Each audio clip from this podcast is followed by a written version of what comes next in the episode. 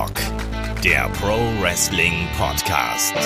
Ja, hallo und herzlich willkommen zu Headlock, dem Pro Wrestling Podcast, Ausgabe 315. Heute mit dem Karriere-Podcast zu John Cena.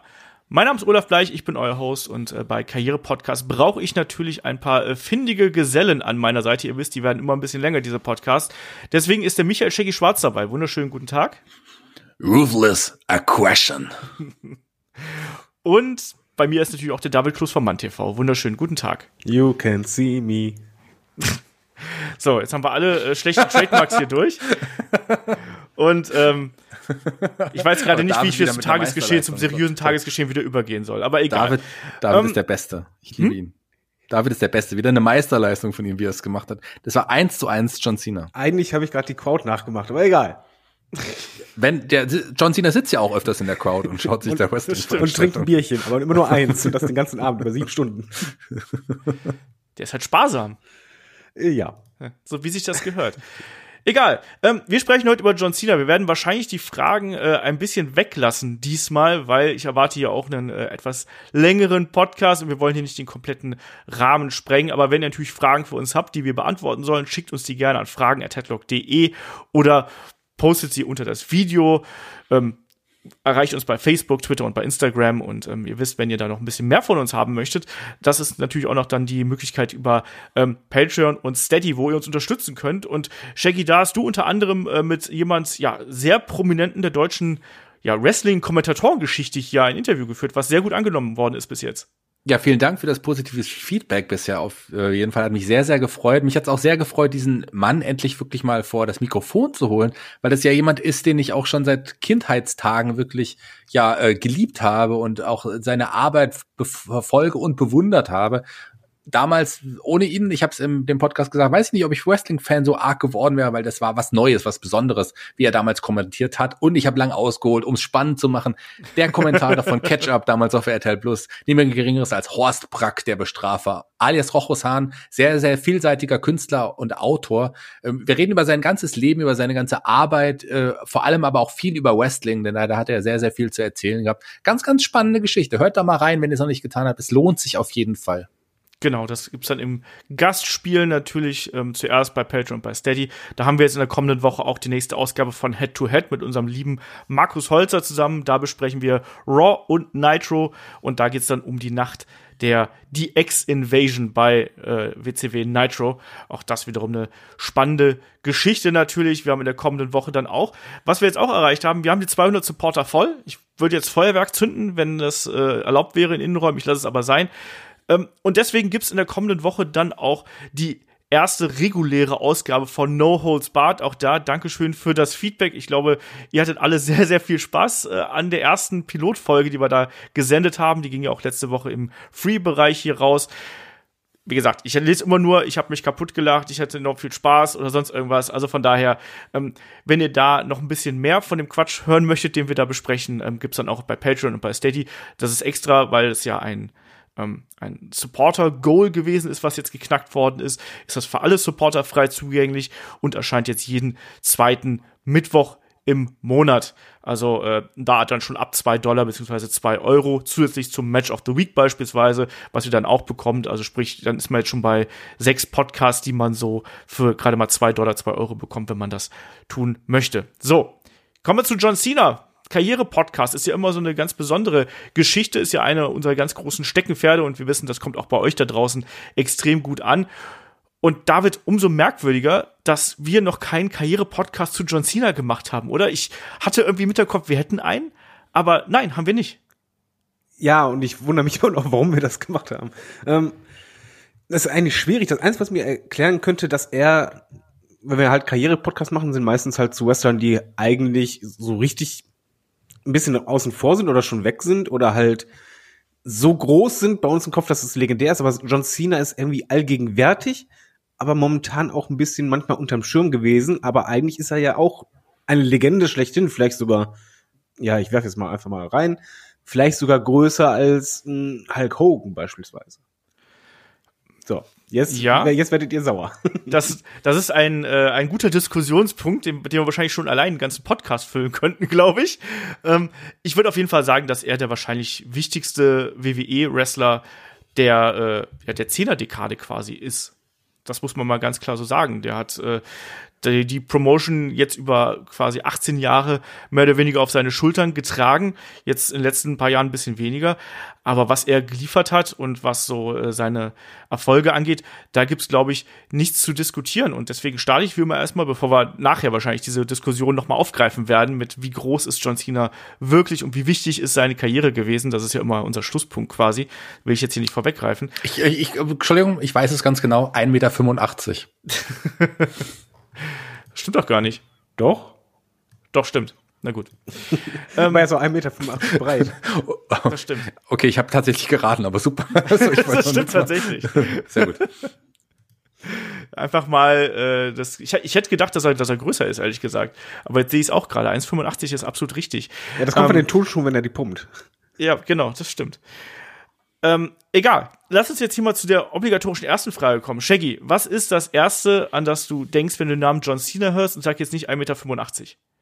Ruthless aggression. Ähm, ja, John Cena ist, äh, ja, was, wie soll ich sagen? John Cena ist, glaube ich, einer der umstrittensten Wrestling-Charaktere in der Geschichte des Wrestlings und sicherlich einer, ja, wir haben, wir werden am Ende, drüber reden, wichtigsten Wrestler überhaupt aller Zeiten. Das definitiv. Ähm, äh, der letzte wirklich, wirklich, wirklich große Name, der zu einem Superstar aufgebaut worden ist. Einer der wenigen wirklichen Superstars im Wrestling, die es überhaupt gab. Das ist John Cena für mich. Und klar, das ist ein typischer WWE-Guy. Der war nie wirklich irgendwo anders. Äh, der wird immer eng mit der WWE verbunden sein in einem Atemzug. Ähnlich wie in ein The Rock im Grunde. Ähm, In, in die Richtung geht er ja auch so ein bisschen. David. Das erste, woran ich denke, wenn du sagst, John Cena ist wirklich äh, WrestleMania, und zwar WrestleMania 20, und da sein Titelgewinn. Okay, Das- ich weiß- WrestleMania 20. Ich, ich weiß nicht warum, ich fand dieses Match, ich gucke mir halt ähm, öfters mal alte Matches an, oder halt bei WrestleManias pick ich mir so die Rosinen raus. Das Match gegen Big Show pick ich mir so oft raus und ich weiß halt nicht unbedingt warum. Also ich finde die Pro Promo vorher, ich fand halt ihn als Rapper verdammt cool und ich mochte dieses Finish so sehr. Einfach die, die, die Mimik, wo er dann einfach so erstmal äh, einsetzen äh, will, dann so, äh, Ring nicht, da sagt, nö, alles klar, gibt ihr den, dann so, oh, was soll's, nehme ich halt was anderes, bumm. Das, das war super, ich, das war ja auch sein erster Titelgewinn in, Ja. in Main Roster. Und der Pop da war fantastisch und eigentlich steht dieses Match ja auch dafür, was halt John Cena immer konnte, ob man ihn mochte oder nicht. Aber genau das ist es halt. Entweder mochte man ihn oder man hasste ihn, aber er hat halt Reaktionen gezogen. Für, für mich steht John Cena für Big Time Feeling. Das äh, ist ja sogar ein Name, ne? Big Time Cena irgendwo. Ähm, bin ich bin ich komplett bei dir. Ich habe natürlich da jetzt auch vielleicht noch durch unsere Classic Review das Match gegen CM Punk ganz stark äh, im Hinterkopf irgendwo. Zum Beispiel die Matchserie gegen The Rock, also die zwei Matches, die er gehabt hat, ähm, die habe ich gar nicht so auf meinem internen Schirm so weit oben irgendwo, sondern bei mir sind tatsächlich auch so Matches gegen Shawn Michaels beispielsweise, dieser einstündige Classic, den sie da mal bei Raw gehabt haben beispielsweise. Umaga. Der auch das, auch das, aber auch das ist noch nicht mal so hoch tatsächlich, sondern das ist ähm, die Fehde gegen gegen eine Triple H beispielsweise äh, fällt mir da auch ein. Also und natürlich diese extreme Persönlichkeit, die er mitgebracht hat, auch diese ähm, ich habe tatsächlich auch diesen Doctor of Thugonomics am Anfang, den mochte ich auch extrem gerne. Ich habe es ja schon mal erzählt, ich habe ja da sogar ein paar T-Shirts im Schrank gehabt irgendwie. Hast auch diese kurzen Jeans dann dazu wahrscheinlich irgendwie getragen. Das sind eigentlich normal lange Jeans, aber für mich sind es nein andersrum. Schade. Anders. Tja, Witz verkackt. Aber ich muss auch noch eine Sache, ich muss auch noch eine Sache nennen, ähm, die wahrscheinlich keiner von euch jetzt nennen wird und äh, wahrscheinlich auch sonst niemand nennen würde, der an John Cena denkt. Aber weil ich mein letzter direkter Berührungspunkt mit John Cena war das witzigerweise diese Woche ähm, und das war omnipräsent, weil ich hab die ganze Zeit nur John Cena vor mir gesehen und zwar habe ich Ferdinand, also Ferdinand gesehen, diesen animierten Film, wo er diesen diesen diesen Bullen, ist das ein Bulle? Ja, ja. Ja, wo er diesen Bullen spricht. Äh, deswegen muss ich zu, tatsächlich witzigerweise ähm, zuerst an Fer Ferdinand denken. Äh, woran ich noch denken muss, was ich auch im Übrigen, wir hatten letztens in der Redaktion, wurde ich mal wieder gefragt, hier wegen Wrestling, fiel halt John Cena und jeder kannte ihn. Und lustigerweise habe ich halt kein Match erwähnt, sondern das erste, was ich geschrieben hatte, war, der Typ ist auch außerhalb des Rings ein verdammt großer, der ist der erste, der es geschafft hat, bei der Make-A-Wish Foundation tausend Wünsche zu erfüllen. Mhm. Das hat keiner vor ihm geschafft und ich weiß nicht warum, das hat sich bei mir so im Hirn eingeballert, weil ich das so beeindruckend finde, weil John Cena ist ja nicht nur ein Wrestler, sondern der hat ja so viele Termine außerhalb, also TV-Shows oder sonst was, das ist halt eine reinste Maschine. Ich weiß nicht, wann Ja, der sind das, sind das schon 1000? Ich weiß, der war der Erste, der 500 geschafft hat. Nee, nee, Ähm, der hat die 1000 geschafft. Okay. Crazy. Der, der ist der Ruthless aggression. sag ich dann nur. Ja, und das ist aber auch genau das, was äh, sich so durch seine gesamte Laufbahn zieht eigentlich. Und damit können wir vielleicht hier mal den, den Einstieg machen, weil da gehört tatsächlich so diese Tugenden, die er eben da an den Tag legt, egal ob es jetzt das Never Give Up ist oder eben auch die Disziplin, diese Trainingsdisziplin und Disziplin für die Promotion, für sich selber auch. Das ist was, was, äh, was er schon relativ früh gezeigt hat. Und da kommt, fangen wir mal ganz, ganz, ganz, ganz vorne an, weil da ist Never Give Up auch äh, wirklich wörtlich zu nehmen. Äh, John Cena ist am 23. April 1977 in West Newbury, Massachusetts geboren, ist also heute 43 Jahre alt. Und ähm, ja, das, äh, ja, das Pikante oder das Tragische fast schon an der Geschichte ist, dass ein John Cena, dass es bei der Geburt Komplikationen gegeben hat und dass sich die Nabelschnur mehrfach um seinen Hals gewickelt hat. Und ähm, ja, man weiß, welche Folgeschäden bei sowas entstehen können. Ist bei ihm glücklicherweise nicht der Fall gewesen. Aber ich finde das schon so als, als Start in ein Leben schon ähm, äh, recht spannend, sagen wir, sagen wir es einfach mal. Ne? Er hat auch natürlich, er heißt tatsächlich John Cena, das ist kein Künstlername, er hat aber auch noch ein paar andere Namen. Er heißt nämlich John Felix Anthony Cena Jr. So, also auch da längere Unterschrift, wenn man die einmal komplett ausschreibt. Ähm, seine Eltern heißen äh, Carol und John, auch John Felix Anthony Cena, logischerweise, sonst hätte er das Junior nicht gehabt.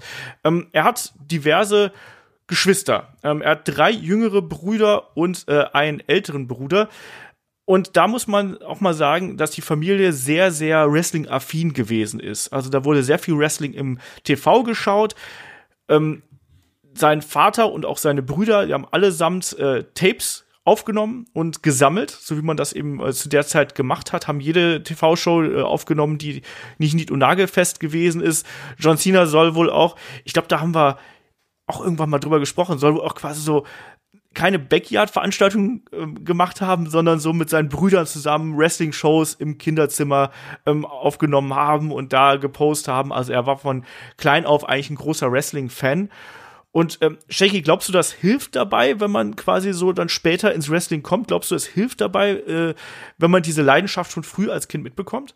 Absolut. Also klar, das haben wir ja schon auch schon oft gesagt. Früher war das ganz anders. Früher in den 80ern oder noch früher, auch Anfang der 90er, war es schon so, dass viele Wrestler nicht die Fans waren, nicht die Leidenschaft zum Wrestling hatten, sondern das als Job angesehen haben. Aber heutzutage sind ja die meisten Wrestler, die, die aktiv sind, auch wirkliche Fans im, äh, schon als Kind gewesen. Und John Cena, gerade bei dem ist es ja noch was, auch dadurch, dass er so ein Riesenstar auch wurde und auch wirklich die Leidenschaft fürs Wrestling hatte und ihm das Wrestling auch immer super wichtig war. Und das, das sieht man auch heute immer noch, auch wenn er sich jetzt rarer macht aufgrund seiner Hollywood-Karriere, äh, ist es immer schon was Besonderes, wenn wirklich so jemand dann auch riesen Wrestling-Fan ist. Und das, das weiß man von ihm und er hält das Wrestling und seine Wrestling-Vergangenheit und hoffentlich auch Zukunft noch sehr hoch. Und das ist ihm auch hoch anzurechnen. Ich, äh, John Cena mochte man lange Zeit nicht. Man wollte ja lange, lange, lange Zeit in Heel turn. Jetzt ist man da ja äh, far away drüber. Der, der, der wird jetzt nicht mehr kommen, glaube ich. Ähm, aber den braucht man auch so nicht mehr. Also das ist so jemand, der, der, der als Wrestling-Fan begonnen hat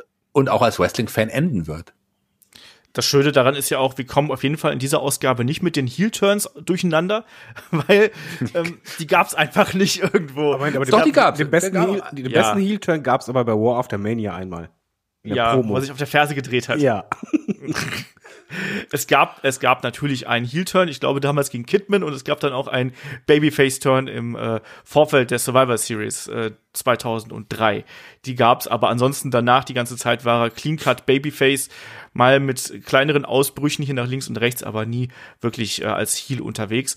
Ähm, weiter, kommen wir weiter hier zu seiner, zu seiner Jugend und zu seiner Kindheit, weil David hat gerade angesprochen, dass sich ein John Cena sehr für ähm, ja für Charity einsetzt und da im Speziellen auch für Kinder. Da muss ich kurz Und- eingerätschen. Ich habe nochmal nachgeschaut. Äh, Shaggy hatte recht. Er hat äh, 650 geschafft bei Ah, Make okay. a Wish. Aber er hatte gesagt, er verspricht, dass er 1000 schafft als erster. Na gut, dann eben so. Er war auf jeden Fall der Erste, der 500 geschafft Genau. hat. Das war ja damals auch groß in der Presse. Deswegen habe ich das äh, kurz da nochmal nachgefragt. Aber der wird die 1000 schaffen und die, die, den Podcast kann man sich auch noch ein paar Jahren anhören und dann hat er auf jeden Fall, auf jeden Fall der Erste. Und das wagen wir jetzt hier vorauszusagen, der die 1000 schaffen wird. Ja, halte ich auch für ähm, sehr wahrscheinlich. Er hat noch ein paar Jahre ja vor sich, wo er sowas machen kann. Den Namen, auch jetzt natürlich als Hollywood-Schauspieler, den hat er genauso, wenn nicht sogar noch mehr, als das vorher der Fall gewesen ist. Ist ein Vorbild und da springe ich jetzt wieder zurück in seine Vergangenheit, weil John Cena ist tatsächlich auch als Kind äh, ja äh, gebullied worden, wie man so schön äh, sagt. Ne? Also er äh, ist, von, ist von Kindern gehänselt worden und äh, war nicht besonders beliebt und hat sich dann irgendwann dazu entschlossen, weil er irgendwie nicht so genau wusste, wohin mit sich, ähm, hat er dann beschlossen, er will was an seinem Körper verändern. Und das ist tatsächlich eine wahre Geschichte. Und er hat sich dann beispielsweise von seinem Vater äh, zu Weihnachten ein ja, Hantelset gewünscht und damit fing quasi die Bodybuilding-Karriere an und John Cena, ich habe es gerade angesprochen, Disziplin gehört eben bei ihm auch stark mit dazu hat dann wirklich trainiert und er hat immer mehr trainiert, immer mehr trainiert und hat dann bei ähm, äh, Dave Knock, das war eine äh, ja, Fitness, Fitnessstudio-Reihe mehr oder weniger, äh, Hard Knock hieß, hieß, die, hieß die Schule damals und ähm, da hat er angefangen, äh, hat er angefangen zu trainieren mit 15 Jahren und hat dadurch eben auch beispielsweise so ein bisschen seine Scheu überwunden, was man sich heutzutage gar nicht mehr ähm, vorstellen kann, ist, ähm, dass ein John Cena mal irgendwie Probleme gehabt hat mit ähm, äh, auf Menschen zuzugehen. Ähm, da, das war aber damals so. Also John Cena muss ein sehr introvertierter, ruhiger, zurückhaltender, höflicher äh, junger Mann gewesen sein, aber das ist natürlich was, was du nicht gebrauchen kannst, wenn du auf irgendeiner Bühne stehst. Das weiß der Shaggy am besten. Und ähm, das hat unter anderem dieser äh, äh, Dave Knock aus ihm rausgenockt, quasi, ähm, indem beispielsweise John Cena vor seinem ersten großen Auftritt ähm, in seinem Bodybuilding-Outfit, und wir wissen, das ist ja nur diese kleine Badebutze, die die äh, äh, Jungs und Mädels da, oder die Jungs vor allem dann da tragen, ähm, hat er ihn ja einmal in die Stadt geschickt und dann soll, musste er seine Bodybuilding-Routine auf dem, ja, auf den Straßen quasi machen, damit er die Scheu verliert, äh, sich so zu präsentieren. Spannende Geschichte auf jeden Fall. Und John Cena war jemand, der dadurch, dass er eben so diszipliniert gewesen ist, nicht nur was das Training angeht, auch was die Ernährung angeht, der unglaublich an ja, Muskelmasse dazu gewonnen hat. Und es war wirklich dann so weit, dass er in sehr frühen Jahren, äh, also Teenager-Jahren quasi zwischen 15 und 17 schon eine körperliche Fitness mitgebracht hat, die eigentlich an ja, Erwachsene und äh, jahrelange Bodybuilder erinnern. So, und das ist dann eben die Geschichte. Und John Cena ist ein Bodybuilding-Freak. Übrigens, wo wir gerade über die kurzen Hosen gesprochen haben, auch eine witzige Geschichte. Er ist unter anderem bei seinem ersten Wettbewerb, wo er teilgenommen hat, ist er nur Zweiter geworden. Ähm, und da unter anderem deshalb, weil die Jury nicht geglaubt hat, dass er nicht auf Steroiden gewesen wäre.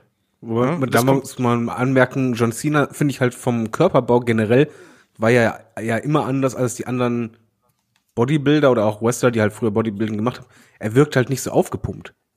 Ja. Wisst ihr, was ich meine? So ein Batista oder ein Lesnar, das waren halt immer so, da hätte ich halt gedacht, okay, vielleicht haben sie was oder so, aber der ist halt so extrem in der Disziplin, dass der halt einen Körperbau hatte, der halt ganz anders war als bei den anderen. Das stimmt, das stimmt. Aber da auch sehr, sehr definiert, aber trotzdem sehr bullig natürlich auch. Ähm, was ich mit den kurzen Hosen gerade erzählen wollte. Ähm, er hat immer wieder so ein bisschen Feedback bekommen, Alter, ne, never skip leg day, weil seine Beine irgendwie so dünn gewesen sind. Und er hat sich dann angewöhnt, ähm, kurze Hosen zu tragen, damit er immer seine Beine auch sehen kann. Und hat dann quasi seine Jeans abgeschnitten, damit er immer seine, seine, seine äh, Waden quasi untersuchen kann und sehen kann, wie sich das weiterentwickelt und ob sich da auch was tut. Finde ich so ganz witzig, also quasi seine eigene Schwäche da, sich selber so immer wieder vor Augen zu führen. Ähm, ja, lange Rede, kurzer Sinn. Natürlich auch da mal wieder ähm, spielt der, der Zufall mal wieder äh, eine schöne Rolle. John Cena war im äh, Gold Gym und äh, wie das so oft so ist, da kommen dann Wrestler rein. Shaggy, das haben wir schon tausendmal irgendwie besprochen. Muckibuden, gerade so bekannte Ketten wie das Gold Gym, ähm, sind ja, Orte, wo sich Wrestler treffen. Und hier waren es dann unter anderem die Bell-Brüder, die äh, da einen John Cena quasi getroffen haben und die gedacht haben, Mensch, komm doch mal zu uns, wir haben hier eine Wrestling-Promotion, damals die USWA, und versuch doch da mal äh, mitzutrainieren, die körperlichen Voraussetzungen bringst du mit. Und er hat unter anderem zu der Zeit damals übrigens als äh, Fahrer gearbeitet, was ich mir auch witzig vorstelle, wenn du halt diesen, also wenn du die alten Fotos von John Cena siehst, der ist ja schon so ein riesen Kleiderschrank. Und wenn du dann so einen Limousinenservice ähm, anrufst, ich möge mal bitte jemand abholen, dann kommt so ein Hühne quasi aus dem Auto gestiegen, ist das schon äh, ganz interessant. Shaggy, die äh, Bell-Brüder, ich glaube, einen Mike Bell kennt man vielleicht noch aus dem Zwischenfall mit äh, Perry Saturn beispielsweise. genau, daher kennt man ihn unter anderem. Ähm, die Bell-Brüder waren ja jetzt nie große Namen im Wrestling, aber Mike Bell, äh, nicht nur das Match gegen Saturn, der war ja des Öfteren ist ja auch eingesetzt worden bei der WWE als Jobber. Sein Bruder weniger, aber auch gelegentlich. Ähm, das waren aber auch Wrestling-begeistert und die bei der USWA, Mike Bell, einer der Head Coaches auch irgendwie war und ähm, da hat man schon nicht nur optisch äh, Sina gesehen und dachte, boah, das könnte jemand sein. Und Sina war ja auch Wrestling-Fan und, und kannte die, zumindest Mike Bell, ähm, meines Wissens, ähm, und war, war natürlich begeistert, dass jetzt er jetzt jemanden aus dem Wrestling-Business kennengelernt hatte und der es in ihm gesehen hat. Und da ist relativ schnell auch zur Trainingsschule der USWA gegangen und hat da mit Mike Bell trainiert. Mike Bell ist jetzt nie der große, super bekannte Trainer geworden, letzten Endes. Also der hat ähm, ich glaube, John Cena ist mit Abstand der, der bekannteste. Den, es gab so andere Leute wie, ähm, wie, ähm, wie Cheech, den man später noch mit an der Seite von Claudi oder auch an der Seite von Pro League äh, vielleicht kennt, der, oder bei Special K. Also es war so jemand, der bei Chikara, aber auch im Indie-Bereich später einen kleinen Namen gemacht hat. Oder der einzige andere bekannte Name, den Mike Bell noch äh, trainiert hat, der das größer auskommt, ist, ist vielleicht ein, ein Tyler Wax. Das waren so die, die, die haben bei Mike Bell quasi angefangen zu trainieren. Aber er hat auch nicht, ein, ein John Cena hat nicht lange bei Mike Bell trainiert. Er hat, hat dann noch andere Trainer, die vielleicht sicherlich für seine Karriere deutlich wichtiger waren. Genau, also da gibt's so ne, Mike Bell, muss man auch dazu sagen, ist nicht besonders alt geworden. Der ist ja auch schon 2008 gestorben, damals an einem Herzinfarkt. Ähm, auch tragische Geschichte. Es gibt da ähm, eine interessante Doku übrigens, ähm, die sein Bruder äh, Chris Bell äh, gedreht hat, beziehungsweise zwei sogar. Das eine ist äh, Bigger, Stronger, Faster und das andere ist äh, Prescription Thugs. Also da geht's dann auch um Drogen und all sowas, aber das lassen wir jetzt hier mal unangetastet. Auf jeden Fall ähm, relativ äh, ähm, spannende Geschichten auf jeden Fall, die dann hier erzählt werden. Das war zu, das war der Einstieg von John Cena quasi ins äh, Wrestling. Davor war natürlich, er hat Football gespielt, wissen wir. Er hat auch ähm, seinen äh, College-Abschluss geschafft. 1998 war das äh, in ähm, äh, Spring, im Springfield College äh, Exercise Physiology und Body Movement. Ich glaube, hier wird man das äh, Sportwissenschaften wahrscheinlich nennen. Und danach wollte er eben dann der Karriere als Bodybuilder frönen, was beispielsweise sein Vater auch gar nicht so toll fand. Und ähm, da war es sein Vater dann schon lieber, dass, wir, dass er dann eben zu äh, ja, äh, äh, zu Ultimate Pro und dann eben auch zu USWA äh, ge ge gewechselt ist. Ähm, aber das war gar nicht so lang, wo, wo er dann da auch wirklich unter, ähm, äh, unter Genau, man muss jetzt gerade mal ganz, ganz kurz klarstellen. Shaggy, wir haben da einen kleinen Fehler gemacht. Es war nicht die USWA, es war die, es war die UPW, war es. Ja, Ultimate Pro Wrestling. Ähm, genau. Ist richtig. Du hast Genau. die USWA gesagt. Ich, ich habe mich versprochen, es war die UPW.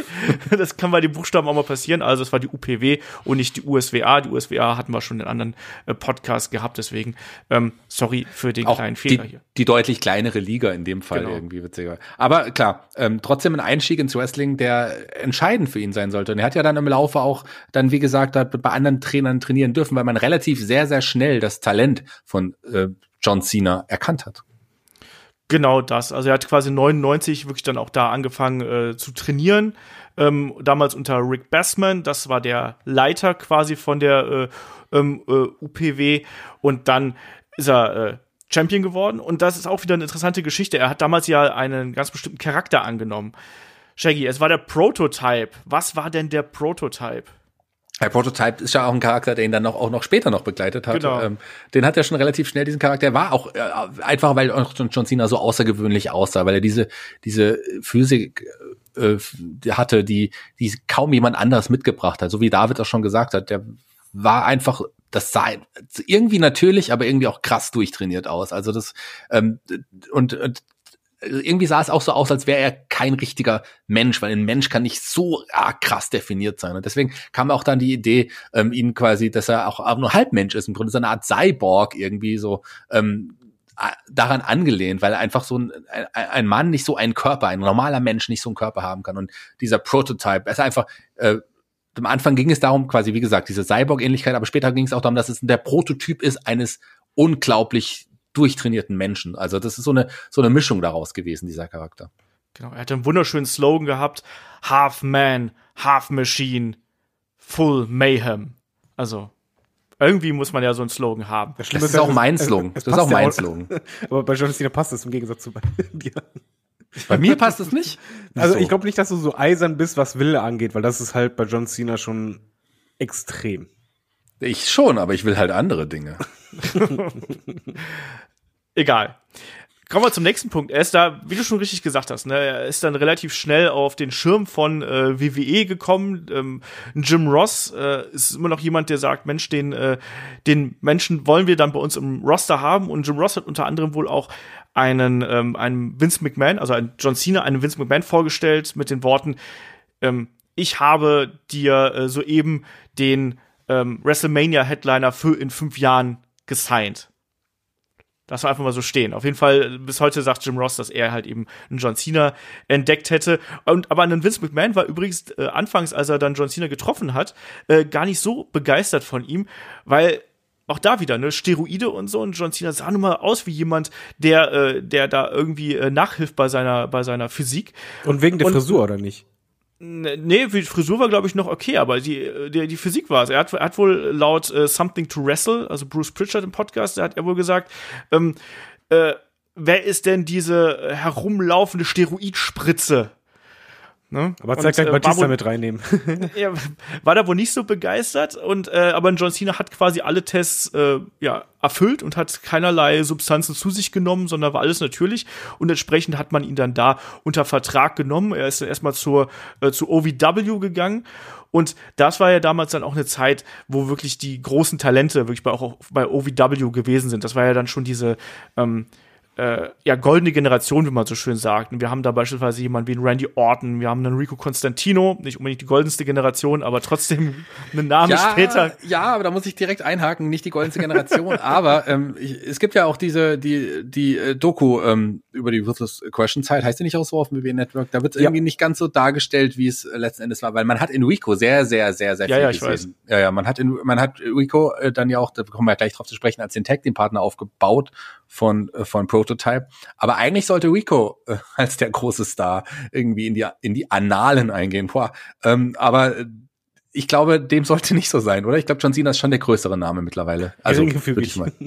Ja, geringfügig. Aber Shaggy, wenn wir schon hier bei dieser OVW-Zeit sind, da können wir jetzt einmal ganz, ganz kurz durchhopsen quasi, ähm, weil er war auch da gar nicht so ewig lange äh, vor Ort. Was waren denn da so deine Erfolge, die er äh, gefeiert hat? Wie- Lass noch mal ruhig ein paar andere, ein paar andere der Namen noch mal, bevor wir das oder Ja, genau. kann, weil weil das ist ja schon so eine, eine das ist ja die goldene Klasse. Also man sagt äh, NXT das Trainingscamp, da bauen sie die zukünftigen Stars auf. Wenn man sich aber die Namen anhört, die da aufgebaut wurden, dann ist es ja schon echt eine, eine ganz große ganz große Sache. Da sind ja auch dann ähm, na, natürlich allen voran auch ein Brock Lesnar zu nennen, ähm, äh, ein Shelton Benjamin, ein Batista, ein Wendy Orton, also das sind die Namen, die jahrzehntelang dann noch, ähm, lassen wir mal Shelton Benjamin außen vor, ähm, aber ja, Tommy jahrzehntelang.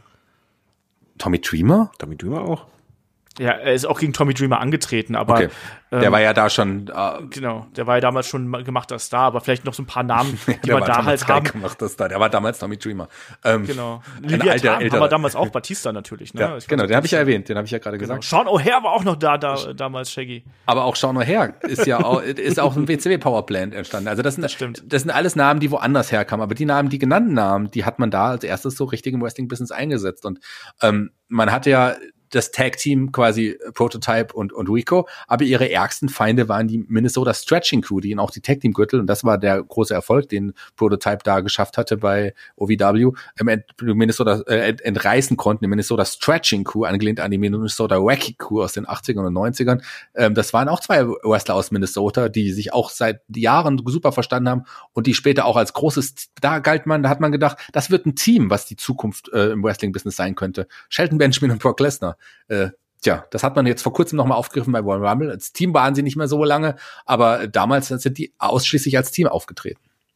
Genau, das war quasi da eine, äh, ja, die erste große Fehde, äh, mehr oder weniger, auch damals schon der erste Titel natürlich für ähm, äh, Prototype und Rico Constantino, damals sogar bei Jacked übrigens äh, gab es das als Dark Match. Ähm, bei OVW selber haben wir einen Prototype gesehen, der einen Leviathan äh, Batista äh, entthront hat und sich den äh, OVW Heavyweight Champion Titel geholt hat, den später an Nova, auch den kennt man noch aus der ECW, ähm, wieder verloren hat. Es gab Matches zwischen den beiden auch mit Mick Foley als äh, Special Referee. Also das, das ist schon interessant. Parallel zu diesem Aufstieg bei OVW, das auch hier, das geht nur über ein Jahr knapp. Also es, es fängt irgendwie ähm, ja, also Ende, mit Mitte, Ende 2001 an und zieht sich dann so ähm, über 2002 und Mitte, Ende 2002 hat man schon das Talent quasi in ihm gesehen und nimmt einen John Cena hier erstmal mit auf Tour quasi. Und Shaggy, das ist auch wieder interessant, weil du gerade Shelton Benjamin angesprochen hast. Man nimmt ihn quasi mit zu House-Shows, auch als Prototype damals noch unter dem Gimmick und lässt ihn da auch gegen ja teils durchaus erfahrene Leute ähm, antreten. Ne? Also hier auf der Seite hast du natürlich die Matches gegen Shelton Benjamin, aber auch Matches gegen Albert, gegen einen Crash. Ne? Crash Holly haben wir da beispielsweise auch äh, gehabt. Ähm, und er ist auf jeden Fall jemand, der dann auf der on, on the road, wie man so schön sagt, natürlich dann auch die ja die ersten Erfahrungen sammeln kann, ehe es dann ja auch schon bald zu seinem ja Main-Roster-Debüt hier kommen soll. Also diese, diese Entwicklung ähm, von ich will eigentlich Bodybuilder werden zu, hey, du bist doch, du hast einen guten Körper, komm mal mit zum Wrestling, bis Übrigens, du darfst jetzt bei SmackDown debütieren. Das sind knapp drei Jahre. Und David, das ist schon äh, extrem beeindruckend, oder? Das ja, aber das war damals ja auch nicht so selten, sagen wir mal so rum. Also bei OVW war das schon so, dass du klar die Leute angelernt hast und Co., aber du hast halt schon auch welche in der Zeit hochgezogen, die eine gewisse Ausstrahlung hatten oder halt Körperbau, die aber vielleicht wrestlerisch noch nicht so weit waren, dass du sagst, okay, das ist jetzt Main Event fähig, aber in Cena hat man halt schon viel gesehen. Ich finde halt bei der Doku, hast du ja auch ein paar Promos gesehen, der hatte halt schon was. Ich, es ist halt schwer zu sagen, was es war, aber es ist halt schon so eine, eine gewisse Ausstrahlung, die ihn halt äh, abhob und man hat halt da wirklich auch in den Jahren ja angefangen, auch daran zu arbeiten, dass man Nachschub kriegt weil er war nicht der mhm. Einzige, sondern auch ein Wendy Orton, der ja im Grunde genommen auch John Cena und Wendy Orton waren während der ersten Jahre äh, eigentlich immer so auf einer Höhe nebeneinander, fand ich zumindest für mich. Die, die gehörten immer zusammen als, als du, als Batman und Joker quasi. ja, ist halt für mich wirklich so. Dass, dass du da halt einfach gemerkt hast, ey, wir brauchen jetzt Nachschub. Es war ja auch die Zeit, wo halt äh, ein, ähm, Stone Cold ja dann wegging und Co. Das, es war halt einfach die Wechselzeit. Und ich glaube, das war halt auch ein Mitgrund, warum man halt so schnell dort reagiert hatte, weil man dann gesehen hatte, welche Leute haben da das meiste Potenzial, nimm mit auf Hausshows, dann kannst du gucken, okay, wie reagieren sie halt beim größeren Publikum, weil OV, OVW war ja halt einfach sehr kleiner Rahmen und eine Hausshow ist dann nochmal was ganz anderes. Und so konnte er auch lernen und ich denke mal auch Vince, beziehungsweise halt die ganzen Leute, werden ja auch das Feedback gerade von diesen erfahrenen Gegnern dann auch einsaugen. Also ja. wie, welchen Eindruck hat der gemacht, wie war das und das? Ich denke mal, das ist halt ein guter Test einfach. Ja, genau das. Und auch da wieder kommt der Charakter von John Cena mit rein. Wir haben Maschine angesprochen, wir haben Roboter angesprochen, auch hier und da mal in anderen Podcasts.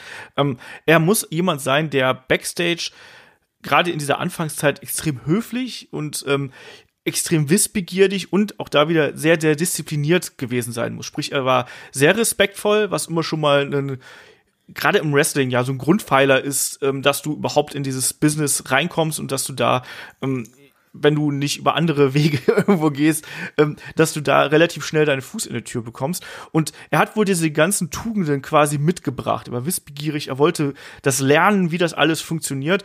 Und er war vielleicht nicht der allerbeste Wrestler und er hat vielleicht auch nicht das geilste Gimmick gehabt. Auch da, lustige Geschichte, hat ähm, Bruce Pritchard beim Podcast erzählt, dass sich ein John Cena ihm quasi ähm, auf Anraten von Rick Bessman damals im Gimmick vorgestellt hat. Und er ist dann wirklich dann zu einem Bruce Pritchard hingegangen und hat gesagt sowas wie, Hello, I am Prototype. Und das fand natürlich dann ein Bruce Pritchard nicht so geil irgendwo und äh, war dann nicht so ganz so begeistert, wie gesagt, zu Jim Ross, der ihn dann ja dann äh, verpflichtet hat quasi. Ähm, aber kommen wir hier mal zu der äh, zu dem Debüt quasi. Das ist ja auch da ein Wechsel im äh, WWE-Programm gewesen. Ähm, die Attitude Era war langsam zu Ende und man brauchte einen neuen Aufhänger. Und dann gab es ja bei der Ruthless Aggression. genau das. Shaggy wird es heute noch tausendmal machen, befürchte ich. wahrscheinlich auch bei der Verabschiedung nochmal. Ähm. Am, Siehst du? Jetzt muss ich mir was Neues einfallen lassen fürs Ende. Ja, aber nicht Davids You Can See Me klauen, bitte. Hm. Mist. ähm, ja, Vince McMahon. Ja, 24. Juni 2002 hat äh, Vince McMahon das äh, gesamte Roster hier äh, zum Ring gebeten und hat erklärt, dass äh, er jemanden finden will, der hier Ruthless Aggression mitbringt und sich damit vom Rest des Rosters abhebt. Und das war tatsächlich auch ein Teil, eine Schubpromo so ein bisschen. Also äh, auch das kommt in dem Podcast ganz gut raus. Da erklärt Bruce Pritchard, dass ein Vince McMahon das gerne mal gemacht hat, um so ein bisschen, ja, seine, seine Wrestler so ein bisschen anzukitzeln, um es mal so ganz vorsichtig auszudrücken. Und äh, Shaggy, wenn du hier schon das Ruthless Aggression am laufenden Band hier in den Ring schmeißt, quasi, ähm, 27. Juni ähm, 2002, das große Debüt von John Cena gegen Kurt Angle. Ja, ein Kurt Angle stand im Ring und äh, hat nach einem Herausforderer gerufen, nach einem Gegner, der ihn jetzt irgendwie im Ring gegenüberstehen sollte. Und ähm, egal wer, irgendjemand, der hinten Backstage ist, soll jetzt rauskommen und gegen ihn kämpfen. Und dann ertönte irgendwie, er kam mit Musik, irgendeine Musik, die man nicht Ja. kannte. Da kam Wrestler Generic, raus. Generic Rockmusik, Ja, glaube ich. genau, sowas in der Art. Da kam äh, ein Wrestler raus, den man so nicht kannte, der gut durchtrainiert war, in kurzen Hosen. Lustige Ähm, Frisur. lustige Frisur auf jeden Fall so. Stand dann vor ihm und Kurt Angle, "Hä, wer bist du? Was willst du hier? Und was, was berechtigt dich, gegen mich anzutreten? Und ein John Cena schaut ihn an, sagt, ähm, diese zwei magischen Worte, die ein Vince McMahon vorher schon ausgesprochen hat, die mir jetzt leider entfallen sind. Moment, wichtig ist erstmal, dass er ja seinen Namen gesagt hat. John Cena, genau, das meinte ich. John Cena hat er gesagt. so hieß er. Und äh, ähm, was, was berechtigt dich, gegen mich anzutreten? fragte ihn Kurt Angle. Und John Cena entgegnete dann nur, Ruthless Aggression. genau, stimmt. Ich bin gerade nicht Das klang jetzt nicht so gut. Tut mach nochmal. Okay. Er sagte dann Ruthless Aggression. Und ähm, die- gleich ein Schlag und das Match startete und es war ein, ja, ein Match auf Augenhöhe. Und das war sehr überraschend für jemanden, den man so auch nicht kannte vorher. Letzten Endes schaffte es dann ein Kurt Angle in einem harten Match und äh, dann wirklich ähm, dann auch John Cena zu besiegen. Und aber er hatte sich äh, da den Respekt der Zuschauer und vor allem aber auch den Respekt der anderen Wrestler äh, mit dem Match erarbeitet. Denn in der gleichen Show hat man Backstage noch gesehen, wie dann Wrestler wie ein Farouk, ein, ein Rikishi, ein Billy Kidman zu ihm gekommen sind und ihm äh, die Hand gegeben haben. Und vor allem, und das ist quasi das, das Wichtigste überhaupt, um den Charakter gleich in der ersten Show zu festigen, das hat man verdammt gut gemacht, kam ein Undertaker und fragte zu ihm, wer bist du? Und ein sichtlich eingeschüchterter ähm, äh, John Cena stand da und sagte, äh, John Cena. Und der Undertaker gibt ihm die Hand und das war schon allein im ersten Auftritt, in der ersten Show, so ein Ritterschlag. Ruthless Aggression. Genau. Das war vor allem Damit war quasi Push. der Start gemacht. Ja. David, wie hast du es damals aufgenommen? Wie hast du damals einen John Cena gesehen? Ich habe in ihnen nicht wirklich viel mehr gesehen, außer halt, huch, wer ist das denn? Oh, der sieht krass aus. Okay, die haben verdammt viel mit ihm vor, weil gerade also das Match, dass er halt wirklich auf Augenhöhe war, er hat halt nur knapp verloren. Das war schon beeindruckend. Der hat jetzt nicht irgendwie äh, für mich super herausragende Moves gezeigt, aber es war halt vor allen Dingen diese Aggression, die hat er super rübergebracht. Er hatte Ja. diese Power, das war schon absolut beeindruckend. Aber bei mir war es wirklich diese Backstage-Momente, gerade am Ende mit Undertaker, wo du merkst so, oh, okay, das ist halt nicht nur irgendwie ein Newbie, sondern da hat man echt was Großes vor, weil ein Undertaker reicht nicht jedem die Hand. Und dazu kommt auch noch, dass ein Undertaker damals ein Heel gewesen ist und quasi hier, das ist ja eine Face-Aktion zu jemandem zu sagen, hey, cooles Ding, Kollege. Ähm, ne, da- das kommt eben auch noch mit dazu. Es war quasi ein kleiner Charakterbruch, den es hier auch gegeben hat. Und man hat einem John Cena damit noch mal so einen kleinen Schubser äh, gegeben, dass er jemand sein könnte, in dem man eben viel sieht. Und das setzt sich eigentlich auch so gerade in der Anfangsphase so ein bisschen fort, dass er mit sehr vielen erfahrenen Wrestlern hier in den Ring steigt. Also wenn wir ein paar Tage quasi weitergehen, ähm, da sind wir dann im Match äh, bei Vengeance gegen Chris Jericho. Auch das hat er äh, verloren. Er war damals natürlich dann als Babyface unterwegs. Ähm, Im späten Verlauf ähm, hat er, hat er dann mit den, mit den Guerreros gefädelt. Auch das äh, natürlich wichtig, dass man als junger Wrestler mit so erfahrenen Leuten irgendwie im Ring steht. Er hat dann phasenweise mit, mit, mit Edge ein bisschen geteamt. Er hat im späteren Verlauf auch mit, mit Kidman geteamt und da gab es eben ein, äh, ein, ein Turnier um die äh, WWE Tag Team Championships, damals von SmackDown. Und Shaggy, also wenn man jemanden heel turnt, dann doch bitte schön gegen Billy Kidman, oder?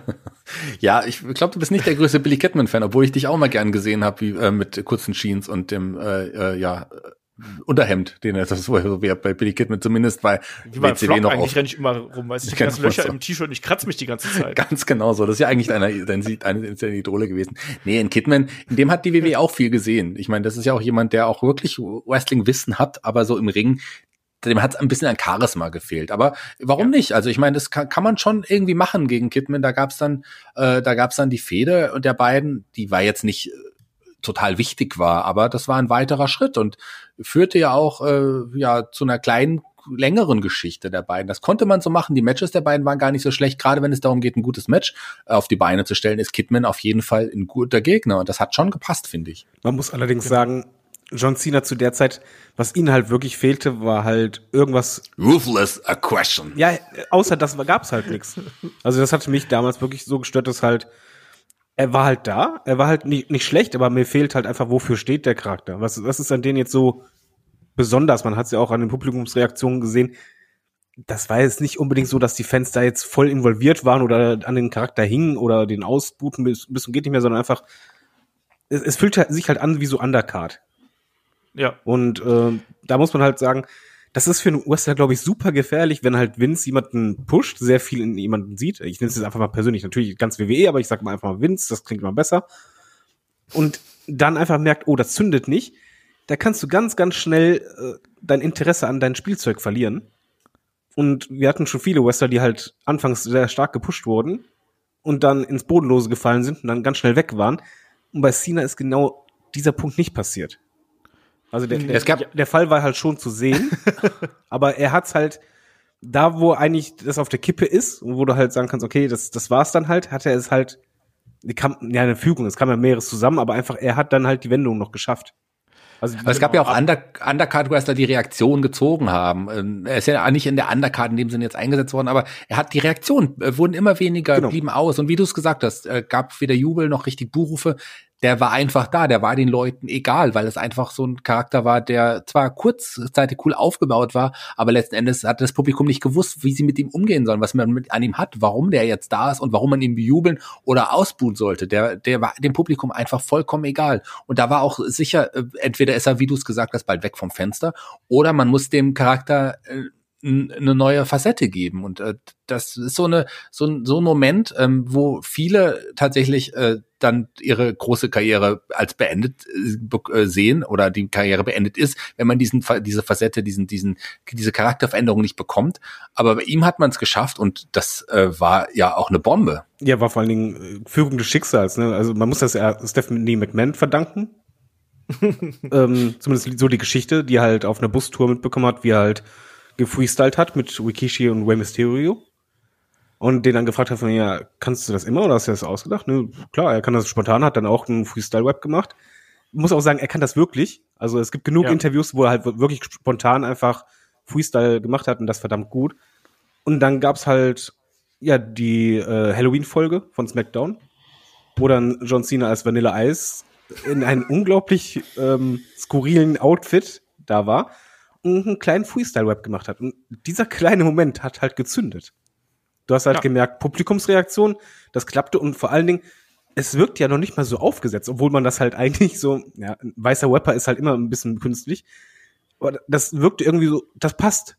Und gerade wenn du halt beim äh, Gimmick es schaffst, irgendwas von dir persönlich mit einzubauen, ich glaube, das tut dann jedem Wrestler gut. Und bei ihnen hat's halt einfach, das Ding hat bei mir gezündet wie eine Bombe. Ich mag halt kleine Segmente einfach, aber da hatte ich einfach, ich hatte in dem Moment Spaß an John Cena. Und John Cena hatte dann einfach gesagt, alles klar, die haben das Gimmick dann geändert, äh, geändert auf äh, Doctor of Psychonomics, wobei ich echt googeln musste, was Psychonomics heißt. Wisst ihr das? Ja, was denn? äh, es, es gibt dieses Wort eigentlich nicht. Das ist eine äh, Eigenkreation. Es soll halt ein bisschen dafür stehen, Zusammensetzung äh, aus mehreren Wörtern, die halt ein bisschen für die äh, raue Art auf der Straße geht.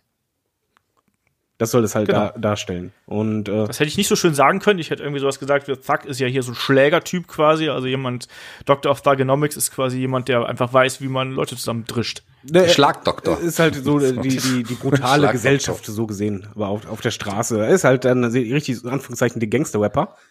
Der Prügelprofessor. Und ja. Doktor, wenn bitte dann hat er halt das Gimmick geändert. Man muss ja auch dazu sagen, er hat halt auch, das ist auch selten. Ich sag nur Shawn Michaels, äh, sehr viele andere kenne ich halt nicht unbedingt, die halt ihren eigenen Theme-Song dann gesungen haben. Also Entrance-Song. Was? Der Mountie hat auch seinen eigenen Theme-Song gesungen, beispielsweise. Äh, die Quebecers nicht zu vergessen. Die ist recht. Ja, Jeff Hardy hat das auch bei TNA gemacht, den, den Song Oder- sehr. Oder ein Bestien Bugger. Aber auf jeden Fall bei ihm hier war es einfach verdammt cool und vor allen Dingen, es war ein super Kontrast. Also das, mehr Ja. Kontrast zu seinem vorherigen Gimmick kannst du nicht machen, auch optisch mit dieser übertriebenen ähm, Schlosskette um den Hals und dann einfach ganz anderer Style und Auftreten. Und du hast halt da gemerkt, zumindest war das halt mein Eindruck als Zuschauer, der wurde irgendwie mit jeder Show besser. Ja, du hast irgendwann hast du dich drauf gefreut, einen John Cena zu sehen, weil die Raps halt eben so anders und so unterhaltsam auch gewesen sind. Da war ja auch eine jede Menge Humor dabei und das war intelligent geschrieben und intelligent gerappt, wie er das rübergebracht hat. Und da, dadurch, dass es sich so anders angefühlt hat, war er auf einmal wieder interessant. Das muss man ganz klar sagen. Er war zwar da ein Heel, aber man hat relativ, äh, man hat selbst als Fan, als Zuschauer dann eben relativ schnell gemerkt, dieser Typ ist ja eigentlich schon ziemlich cool. Und den, man merkt das ja, wenn so ein, so ein Charakter wächst, spürt man das ja als Zuseher, ähm, wie er sich eben weiterentwickelt. Und genau das, was du gerade eben gesagt hast, David, äh, passte da. Er, er ist wirklich so von jeder zu, von Show zu Show immer besser geworden. Und man hat sich darauf gefreut, ihn zu sehen. Ähm, auch hier nochmal ganz kurzer Rückbezug auf sein quasi schulisches Leben, ähm, weil ähm, er sieht ja so ein bisschen natürlich aus, auch ein Bodybuilder ist ja immer mit Klischees quasi äh, ja konfrontiert. Und er war aber jemand, der wohl ähm, Informationen und Wissen relativ schnell aufgenommen hat. Also das heißt auch, dass er in der Schule hat er nie Probleme gehabt, irgendwie äh, mitzukommen, obwohl er eigentlich fast nur im Fitnessstudio gewesen ist. Und er hat quasi seine Abschlüsse eigentlich gemacht, ohne großartig zu lernen. Er hat immer so Witze gemacht, haha, ich habe irgendwie ähm, auf meinem Buch geschlafen und deswegen ist das durchs Kissen in mein Hirn gesickert oder sonst irgendwas. Aber John Cena muss wohl auch einfach ein sehr kluger Mensch sein, der äh, eine hohe Auffassungsgabe hat und das eben dann auch verarbeiten kann. Und dieses sprachliche Können, was er da mitbringt, das passt ja auch irgendwo dann dazu. Und ähm, ja, bin ich komplett bei dir. Das Einzige, was ich damals ähm, nicht richtig so geil fand, war die Tatsache, dass er sich dann noch einen Bull Buchanan als B2 oder äh, B-Square, äh, äh, B-Squared hier an die Seite geholt hat. Yo. Weil einen Bull, Bull Buchanan war halt damals die Ausgeburt des Jobbers für mich, muss ich ganz ehrlich sagen. Yo, World Life, this is basic economics. This is basic economics. World Life, I'm untouchable. Ja, man hat sich gedacht, wenn man so ein Street, mit so jemand mit so einer Street Credi Credibility hat wie John Cena, braucht man jemanden, der noch eine größere Street Credibility hat. Vielleicht den Prügelprofessor in dem Fall, das ist richtig gesagt. Jemand so uncooles wie B-Square, Bull Buchanan an die Seite zu stellen, den man dann auch so eine seltsame Oldschool-Hip-Hop-Outfit gegeben hat, was ihm zu ihm überhaupt nicht gepasst hat. Also ich habe selten Wrestler gesehen, der sich wahrscheinlich auch sichtlich so unwohl in seinem Outfit gefühlt hat, wie, wie ein, äh, wie ein äh, Bull Buchanan oder B-Squared, wie er ja da, da die Zeit hieß, auch ein uncooler Name. Ähm, also, das hat überhaupt nicht gepasst. John Cena war so cool, der war so authentisch, das hat so gepasst. Und Bull Buchanan war genau das Gegenteil.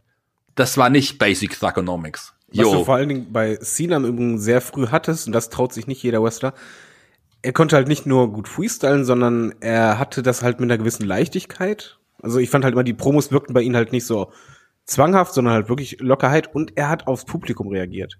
Etwas, was sich dann halt durch die ganze Karriere durchgezogen hat, aber da hat es halt angefangen. Da hat halt nicht jeder die Eier für. Das ist richtig. Ähm, machen wir mal so ein bisschen weiter, sonst wird der Podcast hier echt wieder sechs Stunden lang. Ähm, das Duo Cena und B-Squared hielt nicht allzu lang. Ich habe ganz vergessen, ähm, dass ein äh, John Cena zwischenzeitlich sogar noch mal mit äh, Rodney Mack irgendwie geteamt hat. Das habe ich vollkommen verdrängt gehabt. Das habe ich erst in der Recherche hier wieder mitbekommen. Aber auch das war zum Glück relativ äh, kurz und in Folge von äh, WrestleMania 19, wir sind jetzt im Jahr 2003, hat er unter anderem ja auch ähm, ein Match gegen, äh, ja, eine kurze Fehde gegen den Brock Lesnar gehabt äh, bei, äh, äh, äh, bei Backlash. Und das lohnt sich tatsächlich, das ist überraschend gut. Also ich mochte das, ich weiß, das hat viele Kritiker, ich fand das aber ganz cool. Und auch da hat man dann eben ähm, gemerkt, dass ein John Cena hier durchaus zu höherem äh, bestimmt ist. Ne? Und, und weiter ging es eben noch. Ganz kurz, sorry, Olaf, sorry, Ja. aber zu der Fehde, die war ja auch, äh, schon entscheidend auch, klar, war die sehr kurz gegen Brock Lesnar, aber, ich meine, die beiden kannten sich, ähm, die hat John Cena noch mal ein anderes Level gehypt und hat ja auch Genau. seinen Finisher dem Namen damals zumindest Zeit gegeben.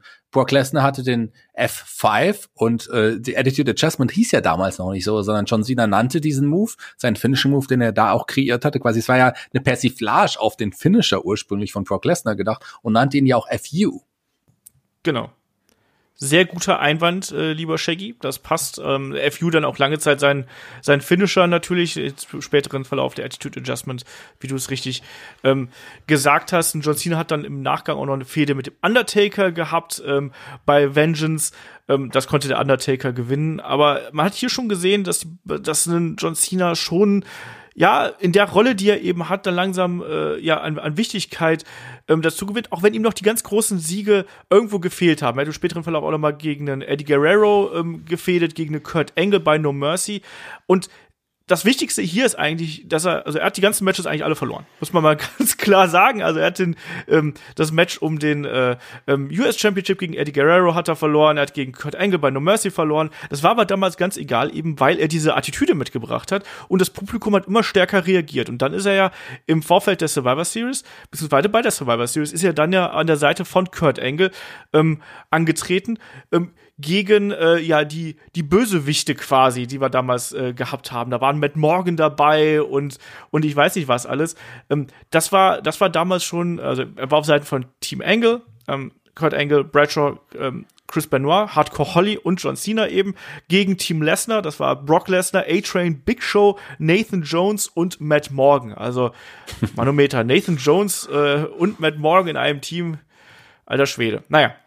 Ähm, und da war er dann eben ein, ein etabliertes Babyface und äh, am Ende konnte dann ähm, äh, konnte er hier quasi gemeinsam mit Chris Benoit ja diese Matches, dieses Match überstehen und äh, auch hier, ne, die beiden, äh, also Benoit und äh, Cena hatten dann äh, eine Number One Contender Match äh, auf den WWE Championship. Das hat aber dann ein Benoit gewonnen. Ne, und ist dann beim äh, äh, hat er quasi dieses, diesen, diesen Title Shot sich gesichert.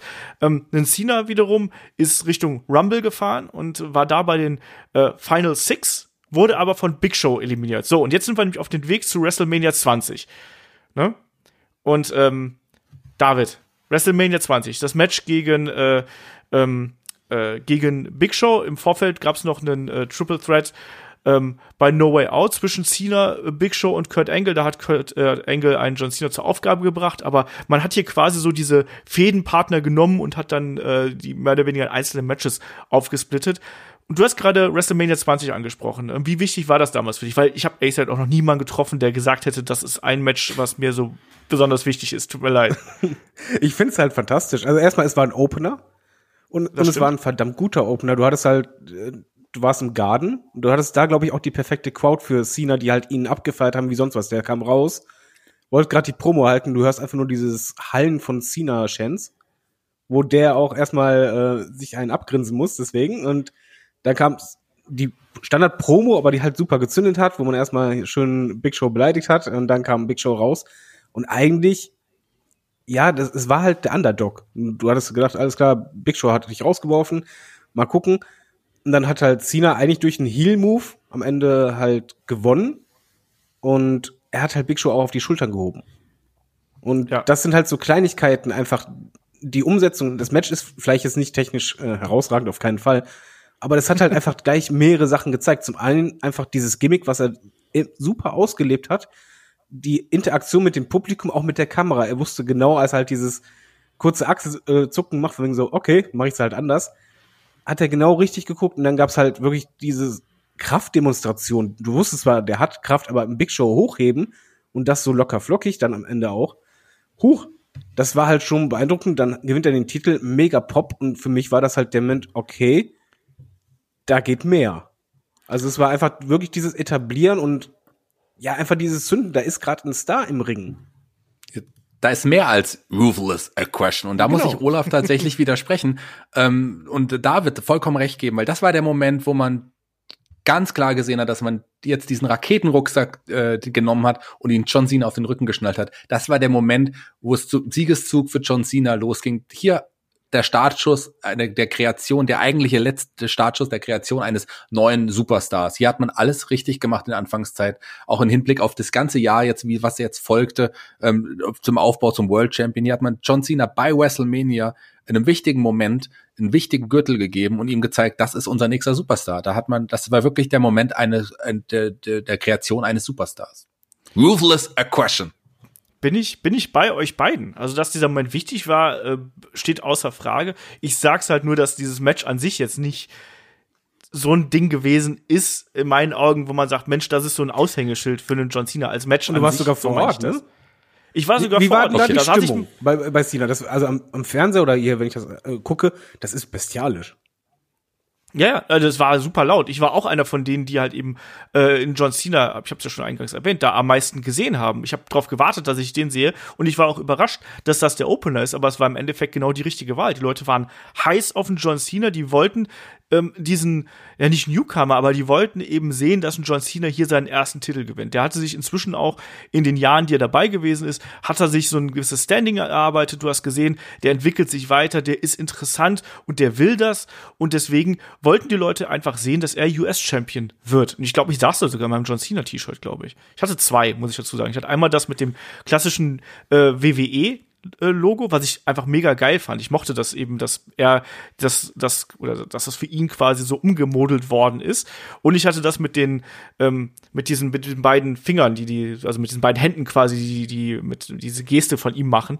Ähm, ganz, ganz furchtbares Plastik-T-Shirt übrigens. Das habe ich nicht gewusst, als ich das gekauft habe. Da waren diese Hände, waren halt aus wirklich so ganz dick aufgedruckter Plastik und ganz, ganz furchtbar. Naja. Man muss auch dazu sagen, das war auch noch die Zeit, wo der Midcard-Title wirklich eine Wertigkeit hatte. Ich vergleiche es halt gerne mit so, der Moment war halt für mich ein bisschen so wie bei Bret Hart, wo der von Roddy Piper den Titel kriegt. Du wolltest das endlich und das war so die Fackelübergabe. Und das Wichtige ist halt hier, John Cena hat sehr lange erstmal den Titel gehalten und auch darum Vier Monate? Hm?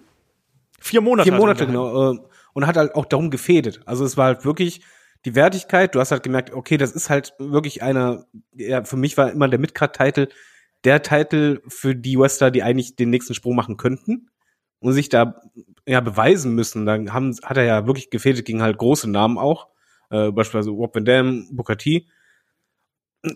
Da- hat er sich ja auch immer mehr ja gefestigt und äh, da wurde er immer stärker und das war halt auch wichtig, dass man ihn halt nicht direkt so ganz schnell nochmal hochpusht, sondern er wirklich so die, erste Stufe hast du geschafft, da etablieren und danach erst die nächste. wir haben es richtig angesprochen gerade eben schon. Er hielt den Titel knapp vier Monate und ihm wurde er dann auch äh, aberkannt, nachdem er äh, ja den GM Kurt Angle damals versehentlich attackiert. Äh, Kurt Angle saß damals im Rollstuhl.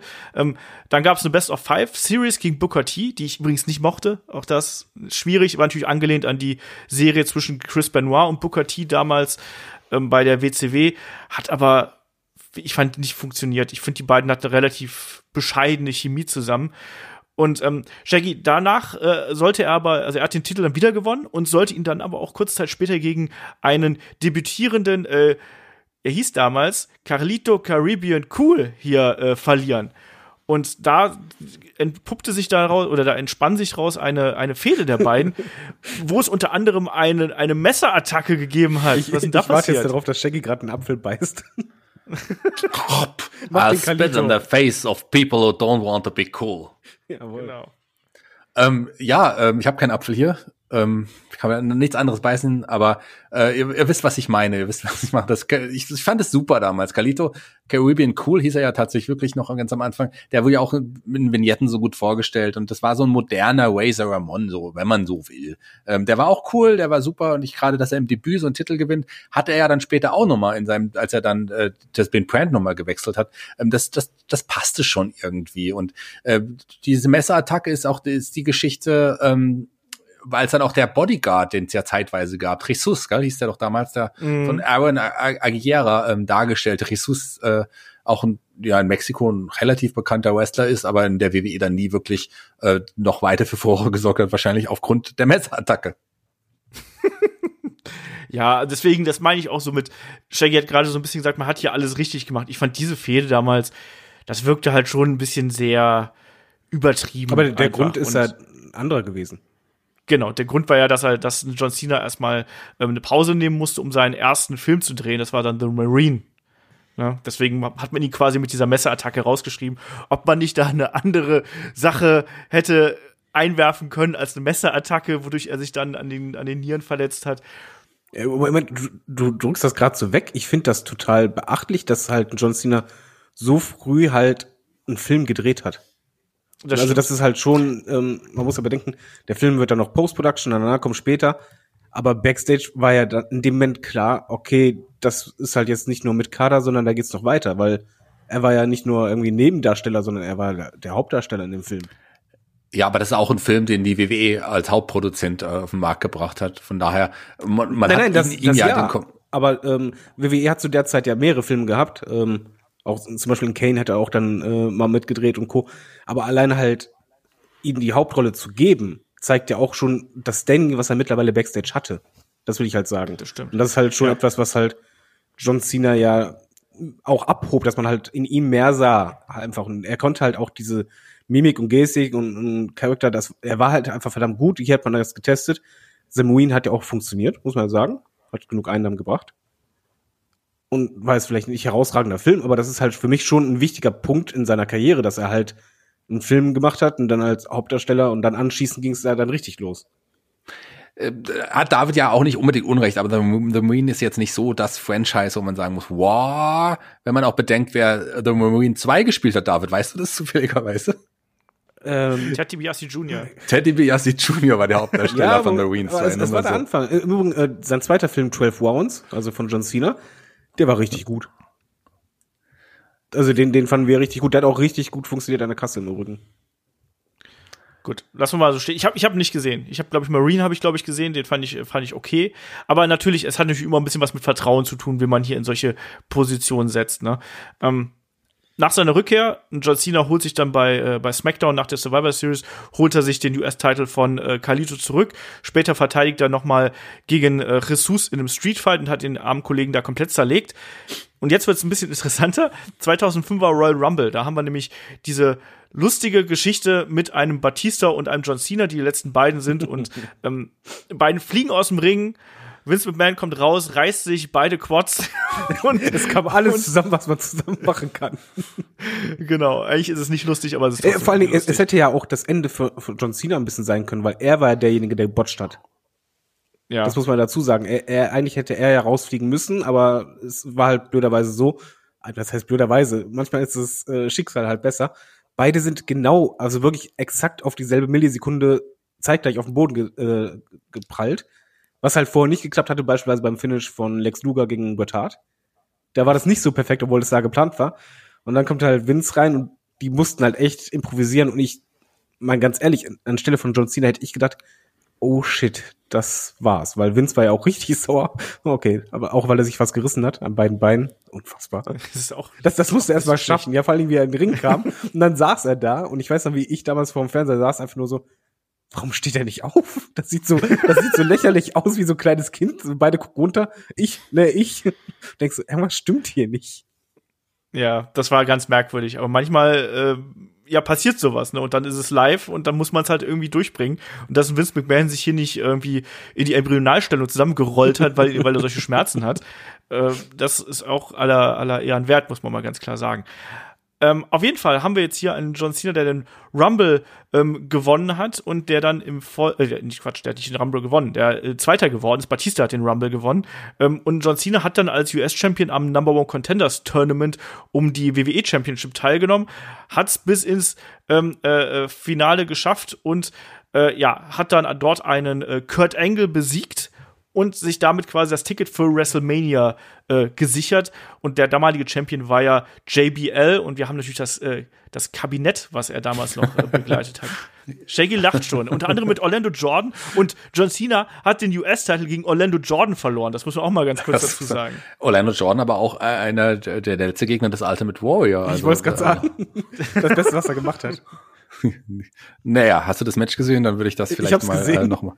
Okay, äh, nochmal bestreiten. Ja, das Kabinett war damals die Gruppierung, die um, um, das war so eine Art, ja, wie, wie, wie, wie JBL ja damals quasi so ein bisschen politisch angehauchter Charakter äh, und der hatte auch so, muss ja ein Kabinett um sich rum haben. Und das waren, du hast gesagt, Orlando Jordan, das war der Chief of Staff. Es gab äh, äh, deine Bodyguards, die äh, Secretaries of Defense, die Basham-Brüder. So, also die ja nicht mal auch Wirklichkeit Brüder waren, egal. Ähm, ja, seine PR-Beraterin, ähm, Amy Webber war das, glaube ich, damals? Amy Webber und nicht zu vergessen äh, äh, Gillian Hall. Ich weiß gar nicht, welche Rolle Gillian Hall damals damals hatte, äh, die mit dem Ding an der Backe, Die Furunkel. Vorunkel, dass er später dann auch der Boogeyman abgebissen hat. Also komische Gruppierung, aber klar, äh, äh, hat gepasst zu dem zu dem Heel. Ähm, äh, JBL hatte eine Gruppierung um sich rum, um die sich durch die sich ein John Cena erstmal durchkämpfen musste. Das hat schon gepasst und ich finde, das hat man richtig gemacht. Und JBL sicherlich auch der richtige WrestleMania-Gegner für John Cena gewesen. Ja, auf jeden Fall. Ich meine, er war absolut verhasst natürlich als Champion in äh, JBL und dadurch passt das natürlich auch so extrem gut, hier gerade einen äh, John Cena als absolutes Babyface hier mit reinzuwerfen, der dann äh, diese, diese Umwege quasi noch nehmen muss, um dann bei WrestleMania 21 auf äh, JBL zu treffen und das Ding hier gewinnt. Und auch da, es ist natürlich auch so eine gewisse ähm, so eine gewisse Lockerroom-Mentalität, die hier auch noch mit reinkommt. Wir wissen, JBL ist jemand, der gerade mit den Leuten, die ja nach oben kommen, immer besonders hart umspringt. Auch das war hier so eine Geschichte, ob ein John Cena quasi mitgehen könnte und diese Härte über sich ergehen lassen würde. Und äh, JBL hat ja da auch ordentlich zugeschlagen und zugelangt. Ähm, David, wie siehst du WrestleMania 21 und die Fehde zwischen den beiden, also JBL und John Cena, gerade für die Entwicklung von John Cena in dieser Zeit? Ich mach mir mal unpopulär. Äh, ich fand das schrecklich. Also ich, ich fand die, ich fand die Fehde schrecklich. Ich fand das Match bei WrestleMania schrecklich. Das war's Das auch. Wichtige war eigentlich nur der Titelgewinn und am Ende halt John Cena, der feiert und in die Crowd springt quasi. Ähm, aber nee, die, die, die Fehde war halt nichts für mich. Es war wahrscheinlich Backstage wichtiger als halt äh, in Sachen Unterhaltung für, für einen Zuschauer. Also ich fand's halt echt nicht gut. Ja, aber es war eben trotzdem äh, für, für einen John Cena natürlich wichtig. Es war der erste äh, World Championship, den er hier gewonnen hat. Da möchte ich mal kurz anmerken, dann hat Cena das gemacht, wo er erstmals auf, ja, wie soll man sagen, ein bisschen die Nation gespaltet hat, sagen wir mal so rum. Er hat nämlich nicht einfach den Champion gehalten oder bekommen, sondern er hat dann seinen Genau. eigenen Spinnerbelt gebracht. Ja, das war zumindest das erste Mal, dass er hier ein World Championship äh, in diesem Design vorgeführt hat. Aber natürlich, äh, sein US-Champion-Titel war ja vorher auch ein Spinnerbelt. Aber äh, zurück zu deinem Punkt. Ähm, wie fandst du es? Ich fand den super. Ich fand den Spinnerbelt super. Ich gehörte halt zu den wenigen, die das toll fanden. Aber damit hat er halt gerade den, ja nicht den Kids, sondern halt eher den erwachsenen Männern teilweise halt ein bisschen in die Nüsse getreten. Also das kam halt nicht so gut an und das war halt erstmals auch so, wo man dann halt gemerkt hat, ein John Cena, der halt eigentlich vorher alles richtig gemacht hat, die Reactions waren halt absolut positiv. Da kam so ein bisschen Unmut innerhalb der Hardcore-Fangemeinde auf. Ja, es gab die ersten Buhrufe dann auch so langsam, ne? äh, was ja ganz häufig so ist, gerade wenn Babyfaces so einen schnellen Aufstieg haben und so einen kontinuierlichen Aufstieg. Und wenn man es dran erinnert, ein paar Monate davor wurde er noch äh, in die Nieren gestochen und jetzt ist er auf einmal Champion. Äh, ich möchte da noch was anmerken. Das war ja auch, da fing es ja auch an, dass halt John Cena war ja nicht nur Champion, sondern John Cena war dann überall. Also du hast Ja, halt ja. ihn als Kinofilm gehabt. Er hat noch eine Platte rausgebracht, ein Album in dem Jahr, was nun auch äh, gut in den Charts reinkam.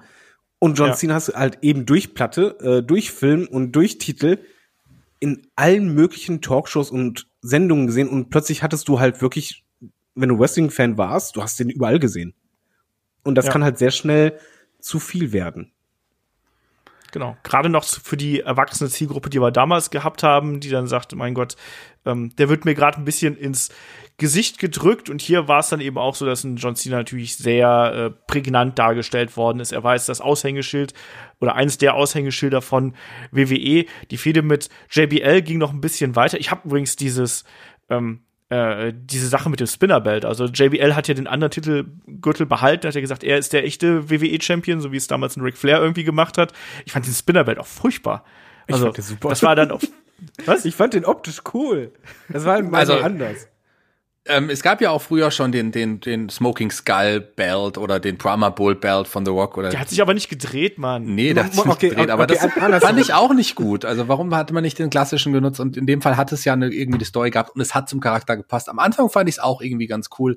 Äh, äh, es war jetzt einfach seine Zeit. Klar, er war omnipräsent, ein John Cena, und das hat äh, für ja Unmut auch gesorgt. Und der Spinnerbelt hat sein, äh, seiniges dazu getan. Ähm, auch hier, ähm, Your time is up, my time is now. You can see me, my time is now. Es war seine Zeit einfach jetzt. Und äh, Der Klar, Song war übrigens sehr cool. Ich fand, ich it's fand, den Anfangs, franchise, boy, I'm shining now. ich fand den anfangs super. Übrigens muss man dazu sagen, der Spinnerbelt, so unbeliebt der halt bei uns Erwachsenen vielleicht äh, großteils war, der hat sich verkauft wie sonst was. Also die Kiddies haben den gekauft bis zum Erbrechen. Und John Cena hat halt da angefangen, auch in Sachen Marketing, ja, da auch auf der Karriereleiter komplett nach oben zu klettern. Und das ist Aber hier begann nicht jetzt auch- unwichtig. Nee, das ist nicht so unwichtig. Hier begann jetzt aber auch die Zeit, wo ein John Cena einfach, wir haben es, du hast gerade gesagt, nicht nur omnipräsent eingesetzt wurde, sondern einfach als der Superstar, der einfach unschlagbar ist. Äh, die begann jetzt und er hat auch äh, ja, Leute, in denen man viel gesehen hätte, denen, denen man vielleicht noch mehr hätte machen können, äh, einfach durch Niederlagen geschadet. Es ist so, wie es ist. Man kann es Ja. nicht an der Person John Cena festmachen, aber diese Zeit, diese Zeit begann jetzt leider und deswegen begann auch die Zeit, in der man ihn als so diesen aalglatten Superstar nicht mehr so sehen wollte. Das ist ein Fehler, den die WWE ganz oft auch mit anderen Charakteren, ähm, Roman Reigns lässt grüßen, schon gemacht hat. Aber hier ging es so richtig irgendwie los. Das funktioniert in den 80ern mit einem Hulk Hogan möglicherweise. Das funktioniert aber nicht in, in dieser Jetztzeit mit einem John Cena und mit Charakteren, die eigentlich ganz cool beim Publikum sind, die man aber für John Cena begraben hat. Ich möchte hier nur ganz kurz einwerfen, bevor Olaf jetzt endlich mal was sagen darf. Äh, Und zwar war das noch die Zeit für mich, wo John Cena nicht gerade für gute Wrestling-Matches stand. Also ich fand halt ihn später, kommt eine andere Zeit, kommen wir später hinzu, aber das war noch die Zeit, er war halt on top, aber da, gerade deswegen, weil er halt gegen andere kämpft, die, die halt ich deutlich besser im Ring sah, oder dass die halt deutlich bessere Matches ablieferten, hat es halt umso mehr genervt, weil er halt so over war. Er hat halt, er wurde immer mehr reduziert auf seine äh, Standard-Moves, aber so die richtigen Klassiker oder so, da war er halt eben noch nicht so weit. Hm.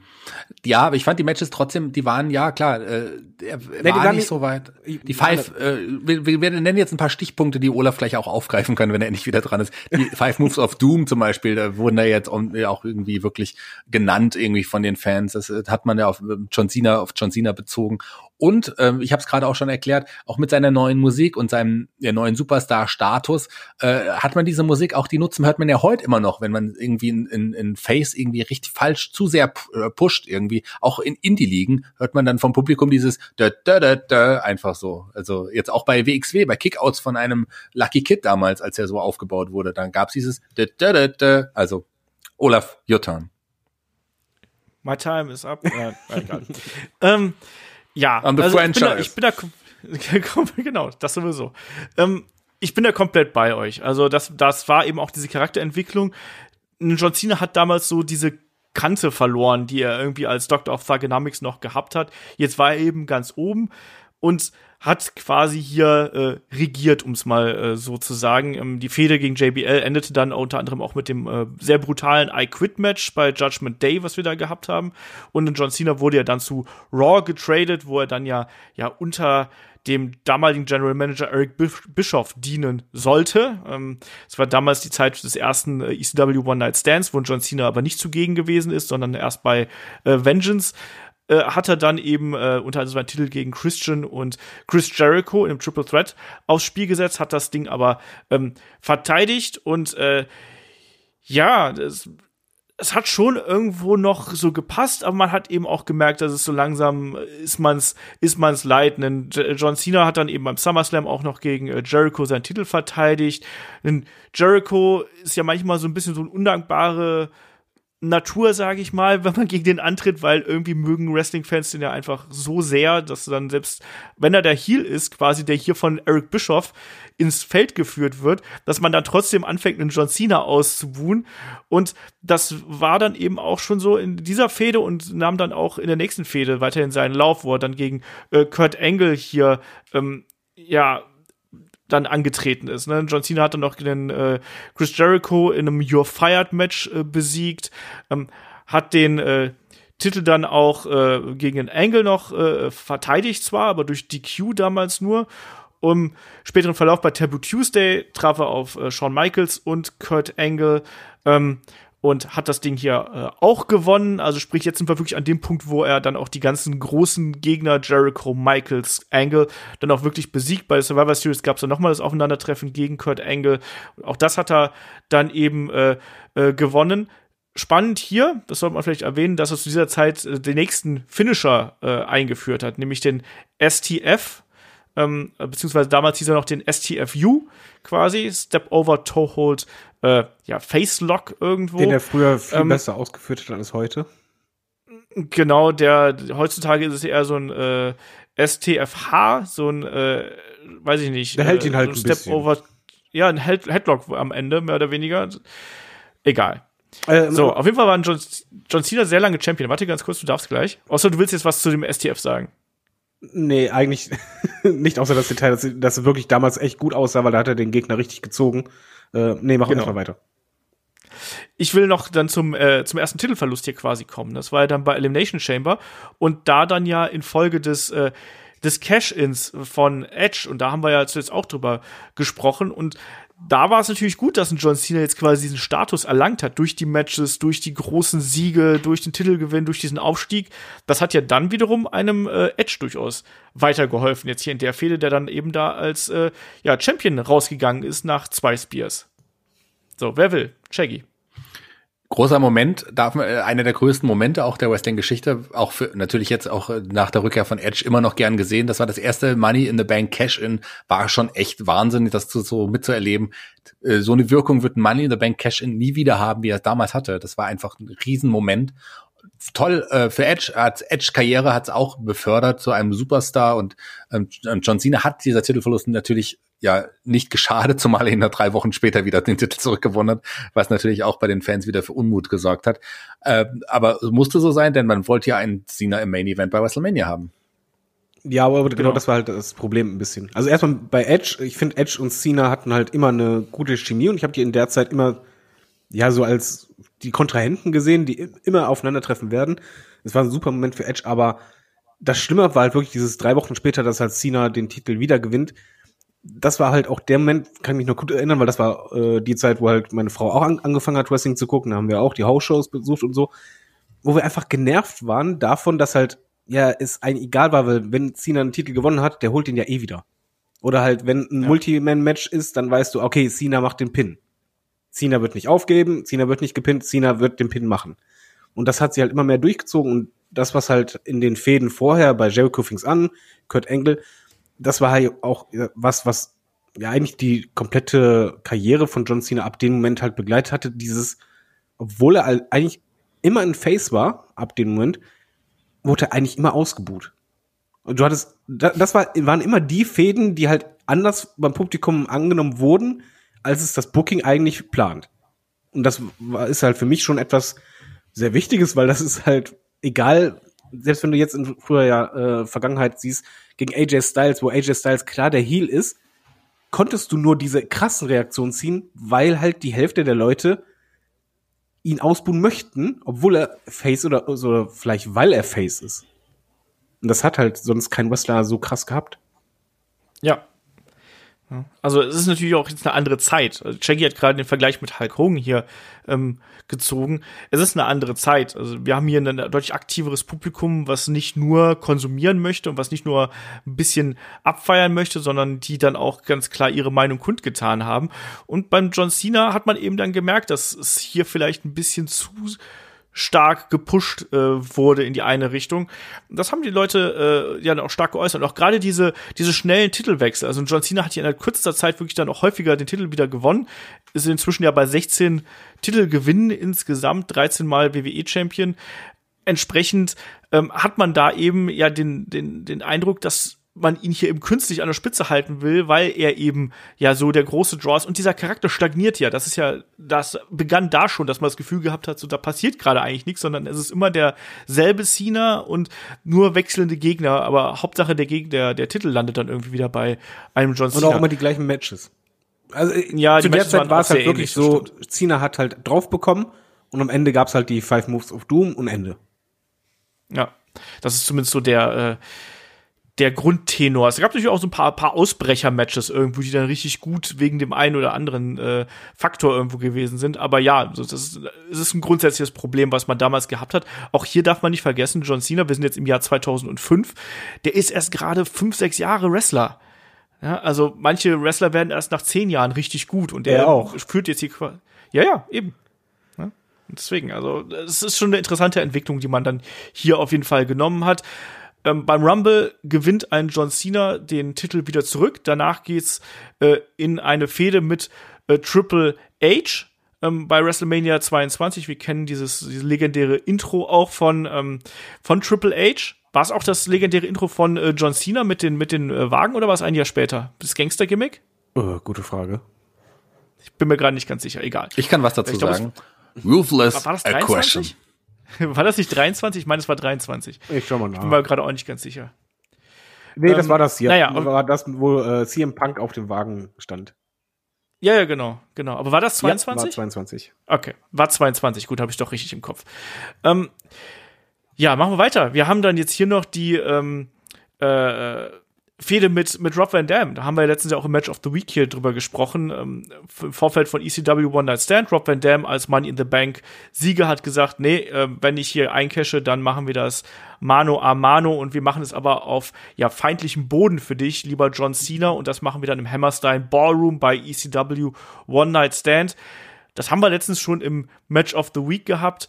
Das Ding lebt extrem von seiner Atmosphäre, von den Chants des Publikums, von vorne bis hinten und auch davon, wie ein John Cena damit natürlich umgeht. Und auch Chance, die halt das Mainstream-Publikum später übernommen hat, teilweise.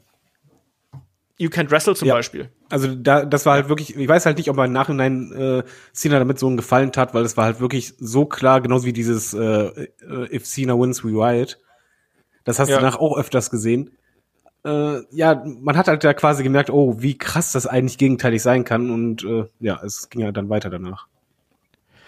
Ja, also ein äh, Rob Van Dam sollte ja den Titel nicht allzu lange halten. Der sollte ihn eigentlich länger halten, aber da gab es ja äh, ein paar Verfehlungen seitens, seiten äh, Rob Van Dams. Entsprechend verlor er den dann schon wieder am äh, 3. Juli bei Raw an Edge damals und man hat dann gesagt, gut, dann machen wir einfach hier Edge gegen äh, John Cena draus und ein äh, Edge hat dann auch gleich mal den äh, Titelgürtel wieder ein bisschen umgemodelt.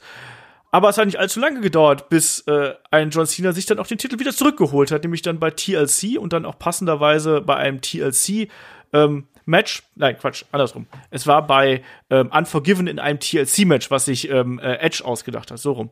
Ähm, und das dann noch vor Heimcrowd irgendwo in Toronto bei, bei Edge quasi vor der Haustür. Es gab den großen FU von ähm, der Leiter durch zwei äh, Tische, die es da gegeben hat. Es gab eine Stipulation, dass wenn äh, John Cena hier verloren hätte, dann hätte er zu SmackDown gehen sollen. Und am nächsten Tag taucht äh, John Cena dann eben wieder bei Raw auf mit dem Spinner Belt im Arm quasi. So, naja.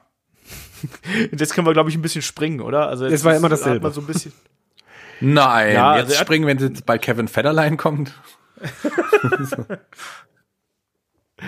Ja, Shaggy, dann erzähl mal, was, was passierte danach? John Cena wieder als Champion. Wir haben dann noch äh, die Champion of Champions äh, Brand Fehde hier quasi zwischen ECW, ähm, Raw und SmackDown, die wir dann hier gehabt haben und äh, gegen gegen äh, äh, Big Show und King Booker. Ja, King Booker. Shaggy. Ja, äh, Genau, bei Cyber Sunday. ja, äh, überspringen wir. Sonst ist, was man auch machen sollte. Cyber ein ganz komisches Großereignis damals gewesen. Ja, wobei, da ist natürlich wichtig zu erwähnen, dass hier ein John Cena durch den Eingriff von Kevin Federline, ne, da wirst du gleich nochmal drüber sprechen, äh, der Kampf verloren hat. Am Ende gewann hier Booker T den Battle of the Champions. Na, direkt gab's ja so eine kleine Geschichte, dann ähm, auch die über Social Media, in dem ja, neu aufkommenden Social Media so ein bisschen erstmal startete, so eine kleine Fehde zwischen Kevin Federline, Kevin Federline als größte Errungenschaft, ja, der Ex-Freund, Ex-Mann von äh, Britney Spears zu sein. Der hat sich so ein bisschen auf die Seite von Johnny Nitro und Melina, die ja auch so einen kleinen Push bekommen sollten, geschlagen. Und es gab Auftritte von einem Kevin Federline bei der WWE und das äh, begann mit wirklich in einer richtig äh, in einer, in einer kleinen Fehde, auch so einem FU oder wie er dann irgendwann kurz danach, glaube ich, umbenannt wurde in Attitude Adjustment gegen Kevin Federline. Ja, weiß ich nicht. Fand ich ganz merkwürdig irgendwo. Das war auch, dass man hier den, den, den Champion quasi hier so reinwirft in diese Fehde. Dass man den großen nie so- Star, sorry, äh, den den großen Star, den man hat. Klar, ist man äh, hatte er da jetzt schon, weil er hat er nicht mehr dieses dieses Standing wie vorher hatte, weil er nicht mehr beim gesamten Publikum ankam. Aber es war trotzdem der Star, den man hatte gegen Ja, einen. C-Promi oder Z-Promi wie Kevin mal. Federline. Nicht mal, gell? äh, also äh, da so eine Geschichte zu und ich fand's witzig, weil auch Kevin Federline ja ähm, der hatte, da hat, gab's ja nicht sogar das eine Match der beiden irgendwie so ein bisschen gegeneinander oder war das wirklich nur diese Aktion? Ähm, nee, er hat tatsächlich ein Match Klar. gehabt. Also er hat doch, äh, er, hat, er wurde doch äh, sogar gepinnt von ihm, Ja. nachdem Umaga eingegriffen Genau, hat. das führte zur nächsten Fehde von Umaga, dass man einem Kevin Federline sogar dies, diesen Moment gibt. Ähm, äh, was hat man davon? Was hat, will man da einfach mal hier in den im Internet erscheinen oder bei äh, in, in den Spartenkanälen im Fernsehen, so mehr, mehr ist Kevin Federline nicht wert gewesen. Aber man startete eine Fehde mit Umaga, die ich irgendwie wieder sehr interessant fand, weil Umaga ja zu dem Zeitpunkt auch unbesiegt war und jeder befürchtete, oh je, äh, man begräbt Umaga jetzt für Cena und hat man letzten Endes ja auch getan. Ja und Ja. jein. Äh, es war aber trotzdem so, dass in der Fehde beide stark aussahen und da war für für mich im Übrigen ein kleiner Wendepunkt und sehr wichtiger für Cena, weil das Match gegen Umaga, das Last Man Standing Match beim Rumble, das hat halt ja ein bisschen anderes Licht äh, auf Cena geworfen, der halt vorher wirklich diese aalglatte, äh, stagnierende Babyface-Smile-Typ war. Hier war der halt knallhart. Und du hast halt auch gemerkt, dass das halt beim Publikum mehr ja, Reaktion zog. Es hat halt gut funktioniert. Und ab dem Moment, ja, hat Cena bei mir auch wrestlerisch ein bisschen so, so einen Wandel gemacht. Also das Umaga-Match, ich fand das halt cool. Das war Intensität ohne Ende. Und wichtiger war halt anschließend danach dann die Fehde äh, ja gegen ähm, Shawn Michaels, die halt Ja. zu Wrestlem- äh, WrestleMania 23 führte, zu einem echt guten Match. Ich meine, okay, gegen Shawn Michaels können wir wahrscheinlich auch ein Five-Star-Match abliefern, aber nee, es war halt wirklich ein echt gutes Match. Und an der, in der Phase war es wirklich so, da wurde Cena für mich, natürlich, ich wollte nicht, dass er gewinnt, aber er war im Ring, irgendwie wurde er immer besser mit jeder Fehde. Also gegen, äh, gegen Umaga fing es halt für mich an, gegen Michaels wurde es halt deutlich besser. Danach ja auch später mit Wendy Orton, wo es halt immer, ja, immer mehr zusammenführte. Die beiden haben ja eine verdammt gute Fehde für mich gehabt. Ja. Du hast jetzt einfach mal die. Fehde gegen den Great Khali übersprungen. Ja, das, das gab's nicht. Wie kannst du Nein, das denn gab's machen? Nicht. Das war so standardmäßig äh, Monster und dann weg. Nee, aber ich, ich finde halt wirklich, das war die Phase, wo halt Cena natürlich vom Gimmick sich nicht wirklich gewandelt hatte, aber er hat's halt im Ring, finde ich, da immer mehr eine Wandlung durchgeführt. Also die, die Fäden waren immer spannender, die Matches waren besser. Also ich finde, da hatte der halt schon bei mir geklickt. Ja, wieder ein bisschen mehr auf jeden Fall. Also dieses Match beim Rumble gegen Umaga würde ich da auch wirklich hervorheben. Auch das Match gegen den äh, Shawn Michaels, wo er sich da wirklich noch mal gezeigt hat. Generell natürlich WrestleMania, Shawn Michaels, wenn du den als Gegner da hast, äh, gerade auch zu der Zeit damals, da äh, hat, die Welt nicht nur auf dich geblickt, sondern du musst da auch wirklich abliefern und das hat er getan. Und die beiden hatten auch eine wirklich gute Chemie zusammen, wie sie auch im späteren Verlauf noch mal in anderen Matches immer wieder gezeigt haben. Ähm, die waren ja sogar Tag Team Champions hier. Man hat ja so ein bisschen diese ja klassische Fehde aufbereitet, indem man gesagt hat, so die beiden gewinnen die Tag Team Titles und wissen aber, dass sie bei WrestleMania das große Match gegeneinander haben. Wie funktionieren die beiden miteinander? Ja, kann man, kann man so machen. Die Fehde gegen Great Khali, muss ich aber sagen, ich, da, da war ich überrascht, weil ich fand die Matches, also die waren furchtbar, aber sie waren, sie waren nicht, ich steche mir die Augen mit der Gabel aus, furchtbar. Gerade dieses ähm, Match bei äh, One Night Stand, dieses False Count Anywhere Match, das war im Rahmen eines Great Khali Matches gegen einen John Cena noch halbwegs zu ertragen. So. Ja, John Cena kann halt auch mit den großen Jungs. Also ich meine, das ist etwas, was man bei Hogan auch in Anführungsstrichen gern gesehen hatte in den 80ern. Und da wieder diesen Vergleich zu ziehen, den man einfach bei Cena, Vergleich, äh, Cena machen muss, diesen Vergleich mit Hogan, finde ich schon. Ähm, auch da gegen die großen Jungs war immer schon in Ordnung. Also klar ist es kein Fünf-Sterne-Match, ist auch kein Zwei-Sterne-Match. Aber es, man kann, man hat sich unterhalten gefühlt, so ein bisschen irgendwie, obwohl es ein Great Carly mit dem Match war. Das kann man so machen. Ähm, auch was man nicht so machen kann, ist diese Geschichte zwei verfeindeten Leuten Technikgürtel geben. Das hat man ja auch so oft gesehen. Aber das äh, sollte ja auch nicht das einzige Mal bleiben. Das ist ein anderes Thema. Aber ähm, nach all diesen Geschichten sollte es ja auch zu dem großen Gegner von John Cena kommen in seiner Karriere. Und damit meine ich nicht, wie ihr vielleicht denkt, Wendy Orton. Nee, ich rede von den Verletzungen. Die sollten ihn ja dann wirklich regelmäßig heimsuchen. Ja, das fing dann ja an. Also, gesagt, wir haben auch diese ähm, Fehde mit, äh, mit Randy Orton gehabt so- zum SummerSlam und Unforgiven. Und dann traf er am 1. Oktober bei Raw auf Mr. Kennedy und hat sich da bei einem Hip-Toss ähm, ja den Brustmuskel ähm, gerissen und hat das Match noch durchgezogen und alles, aber äh, inklusive RKO von, ähm, von Randy Orton auf das Kommentatorenpult, wenn ich mich nicht komplett täusche. Dieses Bild sieht man ja inzwischen immer bei den Don't Try This at Home Videos irgendwo. Und ähm, ja, er sollte dann erstmal operiert werden und es hieß äh, ja sechs bis zwölf Monate, bis er wieder fit Was auch ist. Realistisch wurde- ist, das ist das Wichtige. Also Ja, das ist wirklich ein, ein Zeitrahmen, der absolut realistisch war. Und ich nehme es da jetzt einfach vorweg. Er kam früher wieder und das ist auch etwas, was sich durch seine Karriere zieht. Ich weiß nicht, wie der Typ das macht. Aber egal welche Verletzung der hat, der kommt immer eher zurück, als eigentlich die normale Zeit wäre. Also, und hier kam halt der Wumble. Darf ich da bitte was sagen? Ganz kurz, bevor du, du darfst es sagen, aber ich möchte ganz kurz einmal einhaken, weil ich weiß, wie er es gemacht hat und wie, wie er das gemacht hat. Ich sag's dir, ruthless aggression. Ich wollte eigentlich gerade sagen, ganz einfach, er ist Half Man, Half Machine, Full Mayhem. Na, schade. Oh mein äh, Gott. David, also er ist nach vier Monaten quasi wieder zurückgekommen. Ja, und es hat So, keiner damit gerechnet. Ich schwör's euch, Nee. kein Smart Mark, der noch so gut informiert ist, hat damit gerechnet. Ich habe den Rumble damals live geschaut. Ich habe vorher so viel, anders als heute, habe mich spoilern lassen von den Infos, den Infos. Es gab vorher noch wirklich, ja, die Statements auch auf Sportseiten von echten Ärzten, die sagten, nee, das ist halt unmöglich. Das, das braucht so und so lang, weil das muss so und so verwachsen. Und dann kam halt John Cena raus und ich schwöre euch, so sehr ich den Typen vorher ausgebuht habe, ich hatte noch nie so einen krassen Markout. Also ich hatte eine, eine Gänsehaut, als erstmal war der Count runter, war Nummer 30. Totenstille. Es hat halt echt ein paar Sekunden gedauert, bis, bis es losging.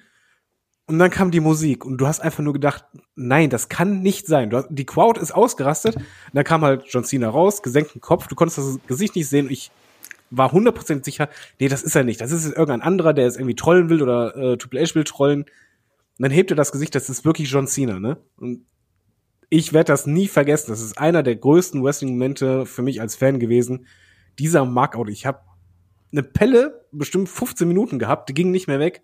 Das war der krasseste Return ever, weil du den hast halt nicht kommen sehen und es einfach auch mathematisch eigentlich unmöglich war. Aber der hat es halt geschafft und war im Rumble und mein im Madison Square Garden eigentlich müsste der beim ersten Ton ausgebucht werden, aber die Leute sind ausgerastet. Später im Match haben sie gut, Ja. aber die sind erstmal ausgerastet wie sonst was. Ja. Äh, dummerweise hat John Cena dann ja den Title Shot, den er dann durch den Sieg ja quasi hier äh, gewonnen hat, den hat er ja dann nicht sich für WrestleMania aufgehoben, sondern ist dann ja gleich bei No Way Out gegen Randy Orton angetreten, hat dann da nur äh, durch die Q gewonnen, weshalb er eigentlich seinen Titel wieder los gewesen wäre, aber er wurde dann bei Raw wieder zurück in das äh, ja Match ge gebuckt, mehr oder weniger, nachdem äh, er dann eben einen Randy Orton in einem Non-Title-Match äh, mit Triple H als Special Referee besiegen konnte. Und dann haben wir eben bei WrestleMania quasi, weil es dazwischen noch andere Number One Contender-Matches gegeben hat, haben wir auf jeden Fall dann ein Triple Threat-Match gehabt zwischen Randy Orton, ähm, Triple H und John Cena. Und äh, ja, aber John Cena hat nicht gewonnen. Surprise. Mal so äh, zwischendurch ist ja auch mal nicht so schlecht. Wer WrestleMania 24 mit uns, also mit Chris und mir sehen möchte, der kann das übrigens auf Patreon Steady tun. Da haben wir ähm, ein wunderbares äh, Watch-Along dazu gemacht. Da hat nämlich dann äh, am Ende hier auch der gute ähm, Randy Orton seinen Titel verteidigen können und die beiden haben dann noch äh, weiter gegeneinander ähm, gefädet quasi im, im Nachgang. Es gab noch mal ein Wiederaufleben von der alten Fehde zwischen ähm, John Cena und JBL in dem Jahr. Ähm, noch mehr fehlgeschlagene Titelrückgewinnungsversuche von John Cena. Ich springe jetzt mal so ein bisschen. Also hat er es gegen Triple H beispielsweise bei Night of Champions nicht geschafft, ähm, hier sich den Titel zu holen. Ähm, ähm, ist aber dann stattdessen ähm, ja mit Batista zusammen äh, Tag Team Champion geworden, dann im äh, August ähm, bei Raw gegen Cody Rhodes und Ted DiBiase. Ne? Haben aber dann auch äh, relativ schnell wieder den Titel verloren. Es gab das große Match zwischen Batista und John Cena beim SummerSlam. Und Shaggy, wir haben auch beim Batista-Podcast äh, drüber gesprochen. Auch hier John Cena und Batista eine überraschend gute Chemie zusammen, oder? Total. Die beiden kennen sich auch schon lange. Ähm, Das ist einfach, sind einfach die drei großen Namen damals. Äh, Also ich lasse mal Brock Lesnar weg, Randy Orton, ähm, John Cena und Batista, die irgendwie untereinander, ob man es mag oder nicht, irgendwie schon eine Chemie hatten. Also egal in welcher Konstellation. Ja, aber das hat trotzdem nicht äh, den guten John Cena davor geschützt, dass er sich hier in dem Match verletzt hat. Da gab es ja diese ja fiese Powerbomb, die er äh, eingesteckt hat. Und dabei hat er sich den äh, ja Nacken Nacken verletzt ähm, um, und musste dann erstmal wieder raus aus dem äh, aktiven Geschehen, äh, um sich operieren zu lassen und hat dann bei der Survivor Series äh, sein In-Ring Comeback gefeiert und wieso auch nicht, gleich gegen Chris Jericho äh, um die World Heavyweight Championship und dann auch gleich äh, gewonnen. So. Ähm, bei Armageddon wiederum äh, hat dann, äh, hat dann ähm, äh, Cena wieder verteidigt gegen Chris Jericho und ähm, beim Rumble ging es dann eben ähm, gegen äh, JBL, hat er nochmal verteidigt und bei No Way Out hat er den Titel dann wiederum gegen ähm, Edge im Elimination äh, Chamber ähm, den Titel dann verloren. Also da hat Edge sich ja dann den, ähm, ja, das war, war das so dieses Ding, wo ähm, Edge, glaube ich, am Anfang des Abends erst den Titel, also sein, seinen Titel verloren hat und dann am Ende des Abends Kofi Kingston äh, quasi attackiert hat um dann wieder äh, in das Elimination Chamber Match reinzukommen, oder? Das war doch genau, er ist ja relativ schnell in der ersten Elimination Chamber ausgeschieden und in der genau. zweiten einfach zurückgekommen, indem er Kofis Platz eingenommen hat. Der Ultimate Opportunist. Genau, oder so ähnlich. Ähm, ja, weiter ging es dann. Äh, John Cena ähm, bekommt dann aber sein, sein Rematch quasi bei WrestleMania 25 und da gab es dann ein äh, Triple Threat mit Big Show und Edge, was ja damals auch noch diese komische, David weiß noch, diese komische Love Triangle mit Big Show und Vicky Guerrero und Edge? Ich will daran nicht denken. Ich, ich fand das, ich fand das mal eklig. Sorry. Naja, auf jeden Fall hat äh, John Cena da eben äh, gewonnen. Ne? Hat den Titel dann aber kurz Zeit später wiederum gegen ein Edge im Last Man Standing Match bei Backlash äh, verloren, nachdem auch äh, The Big Show eingegriffen hat. Und da gab es ja diesen bekannten Spot, wo dann ein äh, Big Show äh, John Cena hochgehoben hat und in diesen großen Scheinwerfer, was eigentlich auch so wie so ein, dieses, diese Batman-Scheinwerfer, kennt ihr den? Dach. Batman-Scheinwerfer, das war wirklich so groß. Genau, da war aber kein Batman-Symbol drauf, äh, nee, da lag ein John Cena dann gleich drin. Genau ja, generell, ich, also da muss ich auch dazu sagen, ich, diese Zeit, da bin ich bei, war, war ich so ein bisschen raus, muss ich, muss ich ganz ehrlich sagen. Habe ich schon ein paar Mal gesagt, ich habe so meine zwei, drei schwarzen Löcher ähm, äh, in der Wrestling-Historie, wo ich dann lieber was anderes geschaut habe. Und ich fand diese Zeit einfach, so muss ich es leider sagen, sehr, sehr langweilig. Ähm, Shaggy, wie ging es da weiter? Ja, nach, es war, nach es war ja so ein Hin und Her. Wir müssen auch gar nicht so auf die Zeit eingehen, außer dass er da ja noch einige World Title hin, äh, gewonnen hatte. Ähm, es gab ewig gleiche Geschichten. Dann wieder, es gab wieder Batista, es gab, äh, es gab zwischendurch noch mal Shawn Michaels. Ähm, äh, hatte Seamus hatte seinen ersten Aufbau, wie Seamus das erste Mal sein World Title gewonnen hat, ist vielleicht interessant in diesem diesem äh, Match gegen gegen John Cena in dem Tables Match, ähm, auch ganz überraschend aber äh, dann noch mal ein Fehde gegen Edge. Also es waren immer die gleichen Gegner, immer mal abwechselnd so. Interessant wurde es eigentlich wirklich erst, als dann The Nexus kam. Ja, genau. Das genau. Also er hat auf jeden Fall dazwischen noch diverse Male äh, den Titel ähm, gewonnen, auch dann bei Elimination Chamber zum Beispiel noch mal. Ähm, und so weiter und so fort. Also das, das ging um einige Male äh, hin und her und auch er und Batista haben bei WrestleMania 26 natürlich noch mal ähm, ein Match bestritten und ähm, äh, ja, hat da John, John Cena auch gewonnen und ist wieder als äh, Champion rausgegangen und hat ihn dann auch noch mal bei Extreme Rules erfolgreich gegen Batista im Last Man äh, Standing Match verteidigt und dann eben auch noch mal dann später bei Over the Limit, wodurch man dann quasi hier diese ganze Geschichte ähm, abgerundet hat. Gr grundsätzlich, ich bin auch ein großer Freund der Matches zwischen John Cena und äh, ähm, Batista, ich fand, da waren die meisten sehr gut, aber es war eben auch hier, das hat man da schon gesehen, ähm, zu viele Matches in zu kurzer Zeit, die man hier eben ähm, bestritten hat.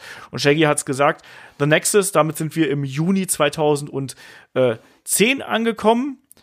Ja, und David, da haben wir doch uns alle viel von versprochen. Das war ja dann quasi in einem Anschluss an ein Match gegen äh, äh CM Punk, wo dann auf einmal die ja, Mitglieder der äh, ja, TV-Show NXT, was damals ja noch so eine ja, Reality-Show quasi, so eine Mischung aus Wrestling und Reality-Show ja damals gewesen ist, wo die auf einmal auftauchten und dann hier einmal die Raw-Stage vernichteten. Äh, nicht nur vernichteten, die nahmen halt alles auseinander äh, auf eine Art, wie du es halt so noch nicht gesehen hattest. Irgendwie fing da halt an, dass äh, die äh, Wege von John Cena und CM Punk sich nicht nur kreuzen, sondern halt ein bisschen parallel liefen.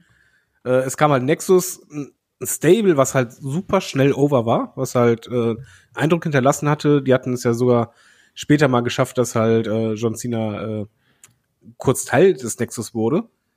Und man hat einfach gemerkt, oh, das ist jetzt ein Stable, das ist richtig, sorry, heißer Scheiß. Das, das zündet ja. wie sonst was. Alle Fans waren total heiß drauf zu sehen, wen Nexus jetzt noch zerstört. Und jetzt John Cena, wow, das ist eigentlich der perfekte Zeitpunkt, komplette Newcomer ein bisschen die Fackel zu übergeben. Und es kam halt das absolute Gegenteil von dem, was sich alle Fans erhofft hatten. Und zwar war es halt ja so, dass John Cena eigentlich alleine, so gesehen, das komplette Nexus-Roster kaputt gehauen hat. Und dominiert hat und im Grunde genommen der ganze Push, der ganze Aufbau, der vorher da war, der so gut war, es hatte ich bin bei dir, das waren halt die Jahre, die ein bisschen langweilig waren und dann plötzlich kam Nexus und du warst drin. Das Ding hat einfach so gut Ja. funktioniert. Du warst interessiert, wolltest wissen, ja, war fast bei NWO-Zeiten einfach so, wow, wie geht's weiter? Du musstest unbedingt die nächste War-Sendung gucken, um zu gucken, wie geht's weiter. Es war so viel Potenzial da und alles wurde zerstört für halt diesen kurzen, ja, da war halt die Zeit, wo es anfing halt, ja, das ist Super Cena halt. Ja. Ähm, dieses SummerSlam-Match ist ja da so ein Ding, wo man gesagt hätte, ja, eigentlich hätten hier ähm, The Nexus ganz klar als, äh, als Sieger rausgehen sollen, aber irgendwie ist es dann doch nicht äh, so gekommen. Da muss man ganz, muss man ganz klar so sagen. Also John Cena hat dann ja erstmal jetzt zu Beginn ja Daniel Bryan äh, zu Felde geführt, quasi als Teil von ähm, Team WWE, der ja vorher entlassen worden ist. Ähm, naja, aber dann trotzdem in dem Match war es ja dann, dennoch so, dass dann eben ein, äh, ein John Cena hier wirklich, ja, mit dem Nexus aufgeräumt hat, innerhalb kürzester Zeit, ähm, ja, gerade gegen Ende, dann erst den Justin Gabriel rausgefeuert hat und dann eben auch einen ähm, äh, Wade Barrett quasi aus der, aus der Überzahlsituation innerhalb von, ich gucke auf die Wikipedia-Seite und es sind exakt 25 Sekunden. Und das nach einer halben Stunde Match und auch vorher gab es schon DDT von Wade Barrett auf die äh, auf den Betonboden. Ähm, das hat alles nicht so recht zusammengepasst, um es mal ganz äh, vorsichtig auszu, ähm, ja, auszudrücken. Und das war, das war ärgerlich. Das äh, hat natürlich dem Status von The Nexus geschadet und hat dafür dann auch gesorgt, dass eigentlich die Fehde, die so heiß gestartet ist und die, wo man gesagt hat, Mensch, das ist ja mal ein, ein geiler Wrestling-Sommer irgendwo. Der SummerSlam 2010 war am 15. August. Da haben wir gedacht, Mensch, jetzt daraus könnte ja was werden. Ähm, es waren zwei Monate wirklich, wo man gesagt hat, das ist richtig spannend, was hier passiert. Und mit diesem einen Match hat man es dann relativ schnell auch wieder kaputt gemacht. Und daran ändert dann eben auch das ganze äh, drumherum, was dann im Nachgang passiert ist, beispielsweise. Was du gerade angesprochen hast, David, diese Geschichte bei ähm, Hell in a Cell, wo es ja dann darum ging, dass äh, wenn ein John Cena gegen Wade Barrett verlieren würde, dann müsste er dem Nexus beitreten. Ja, so what? Das war ja das Problem. Und dann, dann haben wir wieder das, was Shaggy gerade angesprochen hat. John Cena mit einem äh, ja unleidlichen Tag-Team-Partner mit David Otanga beispielsweise. Und die gewinnen dann, das ist aus heutiger Sicht auch so geil, die gewinnen dann die WWE Tag-Team Championship von Cody Rhodes und Drew McIntyre bei Bragging Rights. Ja, Shaggy, sag was Schönes. Ich sehe die ganze Nexus-Sache gar nicht so cool, wie ihr das auch seht. Klar hat er sehr viel Potenzial gehabt. Die, der Startschuss war unglaublich gut. Das hat damals für wirklich für Horror gesorgt. Aber schon die Wochen drauf, ich meine, diese die, John, John, Cena, John Cena hat ja eine, Alla- eine Allianz ge geformt an seiner Seite. Du hast jetzt ähm, Daniel Bryan angesprochen, der dann dazu kam. Aber die anderen Leute sind ja eigentlich noch viel ja, skurriler. Ähm, Chris Jericho, John Morrison, okay. Art Truth, okay. Aber äh, ein Bret Hart, okay und ein Quaid Kali, hä? Der dann, der war ja dann quasi ersetzt wurde von Daniel Bryan dann Und später. Edge. Ja, Edge habe ich als äh, Edge genau, Edge noch äh, nicht, nicht zu vergessen. Edge, der war okay. Denn aufgrund der Geschichte sicherlich auch ein bisschen seltsam, weil das ja auch im Grunde eigentlich auch ein Hauptnemesis war von von John Cena. Naja, kann man so machen, aber dann alles, was dann später kommen sollte, äh, mit Nexus und dann später kam ja noch Mason Ryan und so weiter hinzu und dann dieser unsägliche. Ja, aber da äh, war eh zwei- schon alles tot. Da war ja schon Ja, zwei- Nexus eigentlich hinüber. 2011er Royal Rumble mit Nexus und The Core oder so hießen die da schon damals dann schon so. Ja. Äh, hat, das war ja dieser 40 Mann Royal Rumble, aber nur um dann aber auch ähm, 25 Leute davon aus Nexus oder Core zusammenzusetzen, das war schon ja, sagen wir mal so, ich freue mich, dass danach dann äh, Leute wie CM Punk eher äh, ins, ins Geschehen kamen und natürlich äh, Once in a Lifetime. Ja, aber Und Twice in a Aber Lifetime. noch mal ganz kurz zu Nexus, nur ein kleiner Satz noch. Das Blöde ist halt, da ist das passiert, was man ja eigentlich als Fan immer Cena vorgeworfen hatte, von wegen die anderen unten halten. Und halt ja nicht halt den Platz ersetzen lassen oder nach oben lassen. Und hier hattest du halt das Gefühl, genau das passiert gerade vor deinen Augen. Ich glaub, Ja, man hatte das Gefühl, War das halt so man, mies. man hatte das Gefühl, ja, sorry, äh, dass, dass äh, Wade Barrett vielleicht auch äh, wirklich ein großes Ding werden könnte. Aber letzten Endes, wenn man sich Wade Barrett so anschaut, klar, hat er nie sehr viel Glück gehabt. Äh, Bad News Barrett, ein cooles Gimmick auch, aber auch, äh, was war das, die League of Nations? Also er hat auf jeden Fall sehr, sehr, sehr, sehr, sehr, sehr schlimme Geschichten. Und so gern ich ihn mag und so gut er auch am Mic war und eigentlich auch ganz cool im Ring, würde ich ihn eher als überschätzten Wrestler bezeichnen, nach im Nachhinein betrachtet.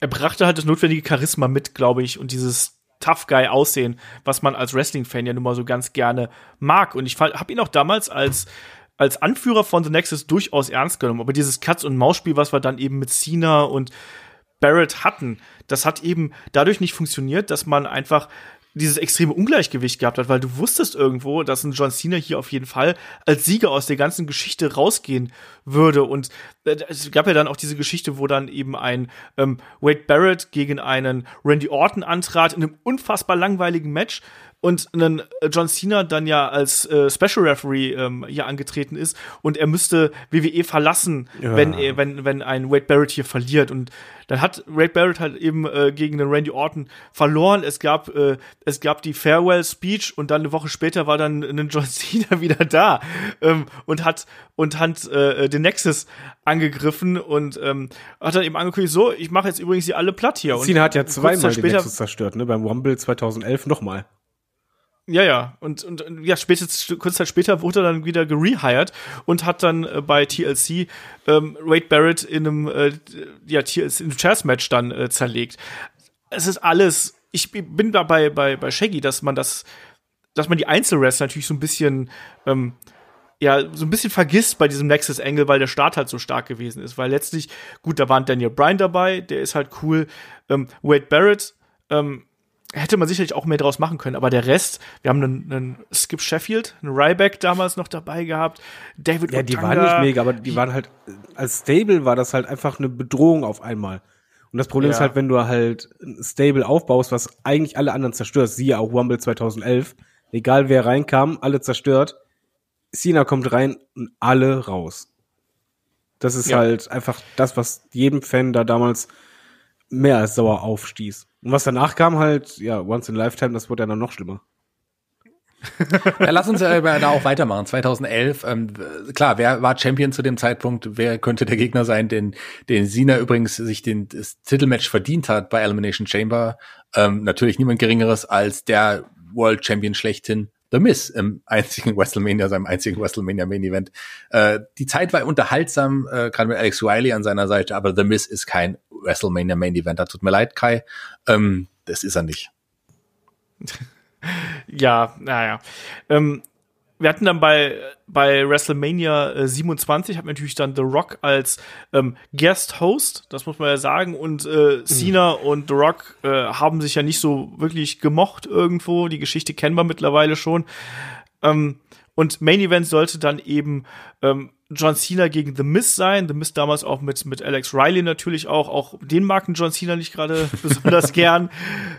Und das Schlimme ist eigentlich, also The Miz war natürlich damals in der Rolle, die er gehabt hat. Ich fand seinen Titelgewinn cool gegen Randy Orton. Das mochte ich einfach gerne, weil ich es immer mag, wenn man quasi so ähm, neuen Talenten äh, einfach mal die Fackel gibt und gucken, ob sie damit laufen können. Dass ein The Miz dann im Main Event steht und dann quasi zwischen diesen Personalien John Cena und The Rock quasi, der, der wirkt ja vollkommen verloren. Und du hast auch in diesem Match, was ja auch nicht gut gewesen ist, hast du ja einfach auch nur darauf gewartet, dass ähm, ja, dass ein The Rock hier eingreifen würde und am Ende kam es natürlich dann auch so und dann gab es die Ankündigung für Der größten Lüge äh, ja, ich, Äh, Ich, sorry, ich, ich Ja, da bin echt pisst, weil das war halt eiskalt die Fans angelogen. ja, es gab dann quasi ja am, am äh, ähm, ja, am, am Abend nach WrestleMania gab es ja dann die Geschichte mit, ähm, dass The Rock einen John Cena hier für die nächste WrestleMania herausfordert. Wir haben eine ganz wichtige Sache Und- vergessen, sorry, ganz, ganz wichtig vor WrestleMania. Ähm, da hatte man eine gra- großartige Idee mit John Cena, so eine Idee, die wirklich, also das darf man nicht, das sowas muss man mal machen, wenn man so auf so eine Idee kommt. Der wurde ja noch mal mit seinem Fäden gegen The Miz Tag Team Champion. Das ist das Noch nie erlebt. Mal, wenn ich jetzt kom nicht komplett äh, getäuscht habe, oder? John Cena, äh, Quatsch, John Cena mit Shawn Michaels und dann mit David Otanga und jetzt noch mal mit The Miz. Jo, ähm, ja, das sind so ein bisschen die dunklen Jahre, oder? Ja, Gerade. Ja, doch, sehr also, dunkle Jahre. Also Der Moment war schon groß bei ähm, mit mit The Rock und Ja, aber das. Problem war, da, in dem Moment, du wusstest, okay, ein Jahr lang ist es eigentlich egal jetzt, äh, was Cena macht, weil es geht ja eh einfach am Ende gegen Walk. Aber das war ja cool, man. Ich habe mich drauf gefreut. Also ich finde es, finde es geil, so eine Fehde, so eine Geschichte so langfristig aufzubauen. Das hat, war schon, das fand ich schon richtig gut, Ja, die, dass man aber das die so hast du ja hat. nicht langfristig so aufgebaut. Du hast halt einfach das Segment und dann hast du Walk einfach gar nicht mehr gesehen, bis kurz vor WrestleMania wieder. Ja, aber Ja. in dem Moment war es cool. ja, ja, Nee, aber der, der, Moment, war super, auch die Ankündigung, Ja. marketingmäßig, man muss ja ehrlich sagen, das Ding ging ja halt äh, durch die Decke, also durch alle Medien once in a lifetime, das war ja auch bei Fans, ob du halt Cena magst oder nicht, du wolltest das halt schon mal sehen. Einfach die, so zwei große Namen, dass die mal aufeinandertreffen. Die Vorfreude war da ja schon groß. Ich will halt nur in dem Moment nicht gerne im Roster gewesen sein, weil ich glaube, dann kamst du dir ein bisschen, ja, wie soll man sagen, unterm Scheinwerferlicht ein bisschen vor, so halt, dass du weniger wert bist. Aber man hat ja auch nicht dieses Jahr gewartet. Also klar wäre es vielleicht cooler gewesen, das Jahr zu warten, aber man hat die beiden ja schon vorher zusammen im Ring gesehen. Ja. Ja. ja. Ach, das ist alles. Übrigens eine- eine als Tag-Team Geschichte. Seite an Seite mit einem früher späteren Gegner, Fädengegner. Das ist auch eine Idee, die man mal machen könnte mit Genau. mit John Seien wir mal Das kreativ. war bei der Survivor Series natürlich, das geniale Match zwischen The Rock und äh, John Cena auf der einen Seite und äh, Miss und Truth, die damals ja durchaus plötzlich so ein bisschen heiß gewesen sind. Also die hatten ja da so ein bisschen anarchomäßig hier die, die Kraft so ein bisschen an sich gerissen. Die waren ja auch in der Übermacht, muss man sagen. Die hatten ja noch äh, noch Jimmy an der Seite. Das war ja ein Mann mehr. stimmt. das war super damals mit Jimmy. Ja. Ja, das stimmt.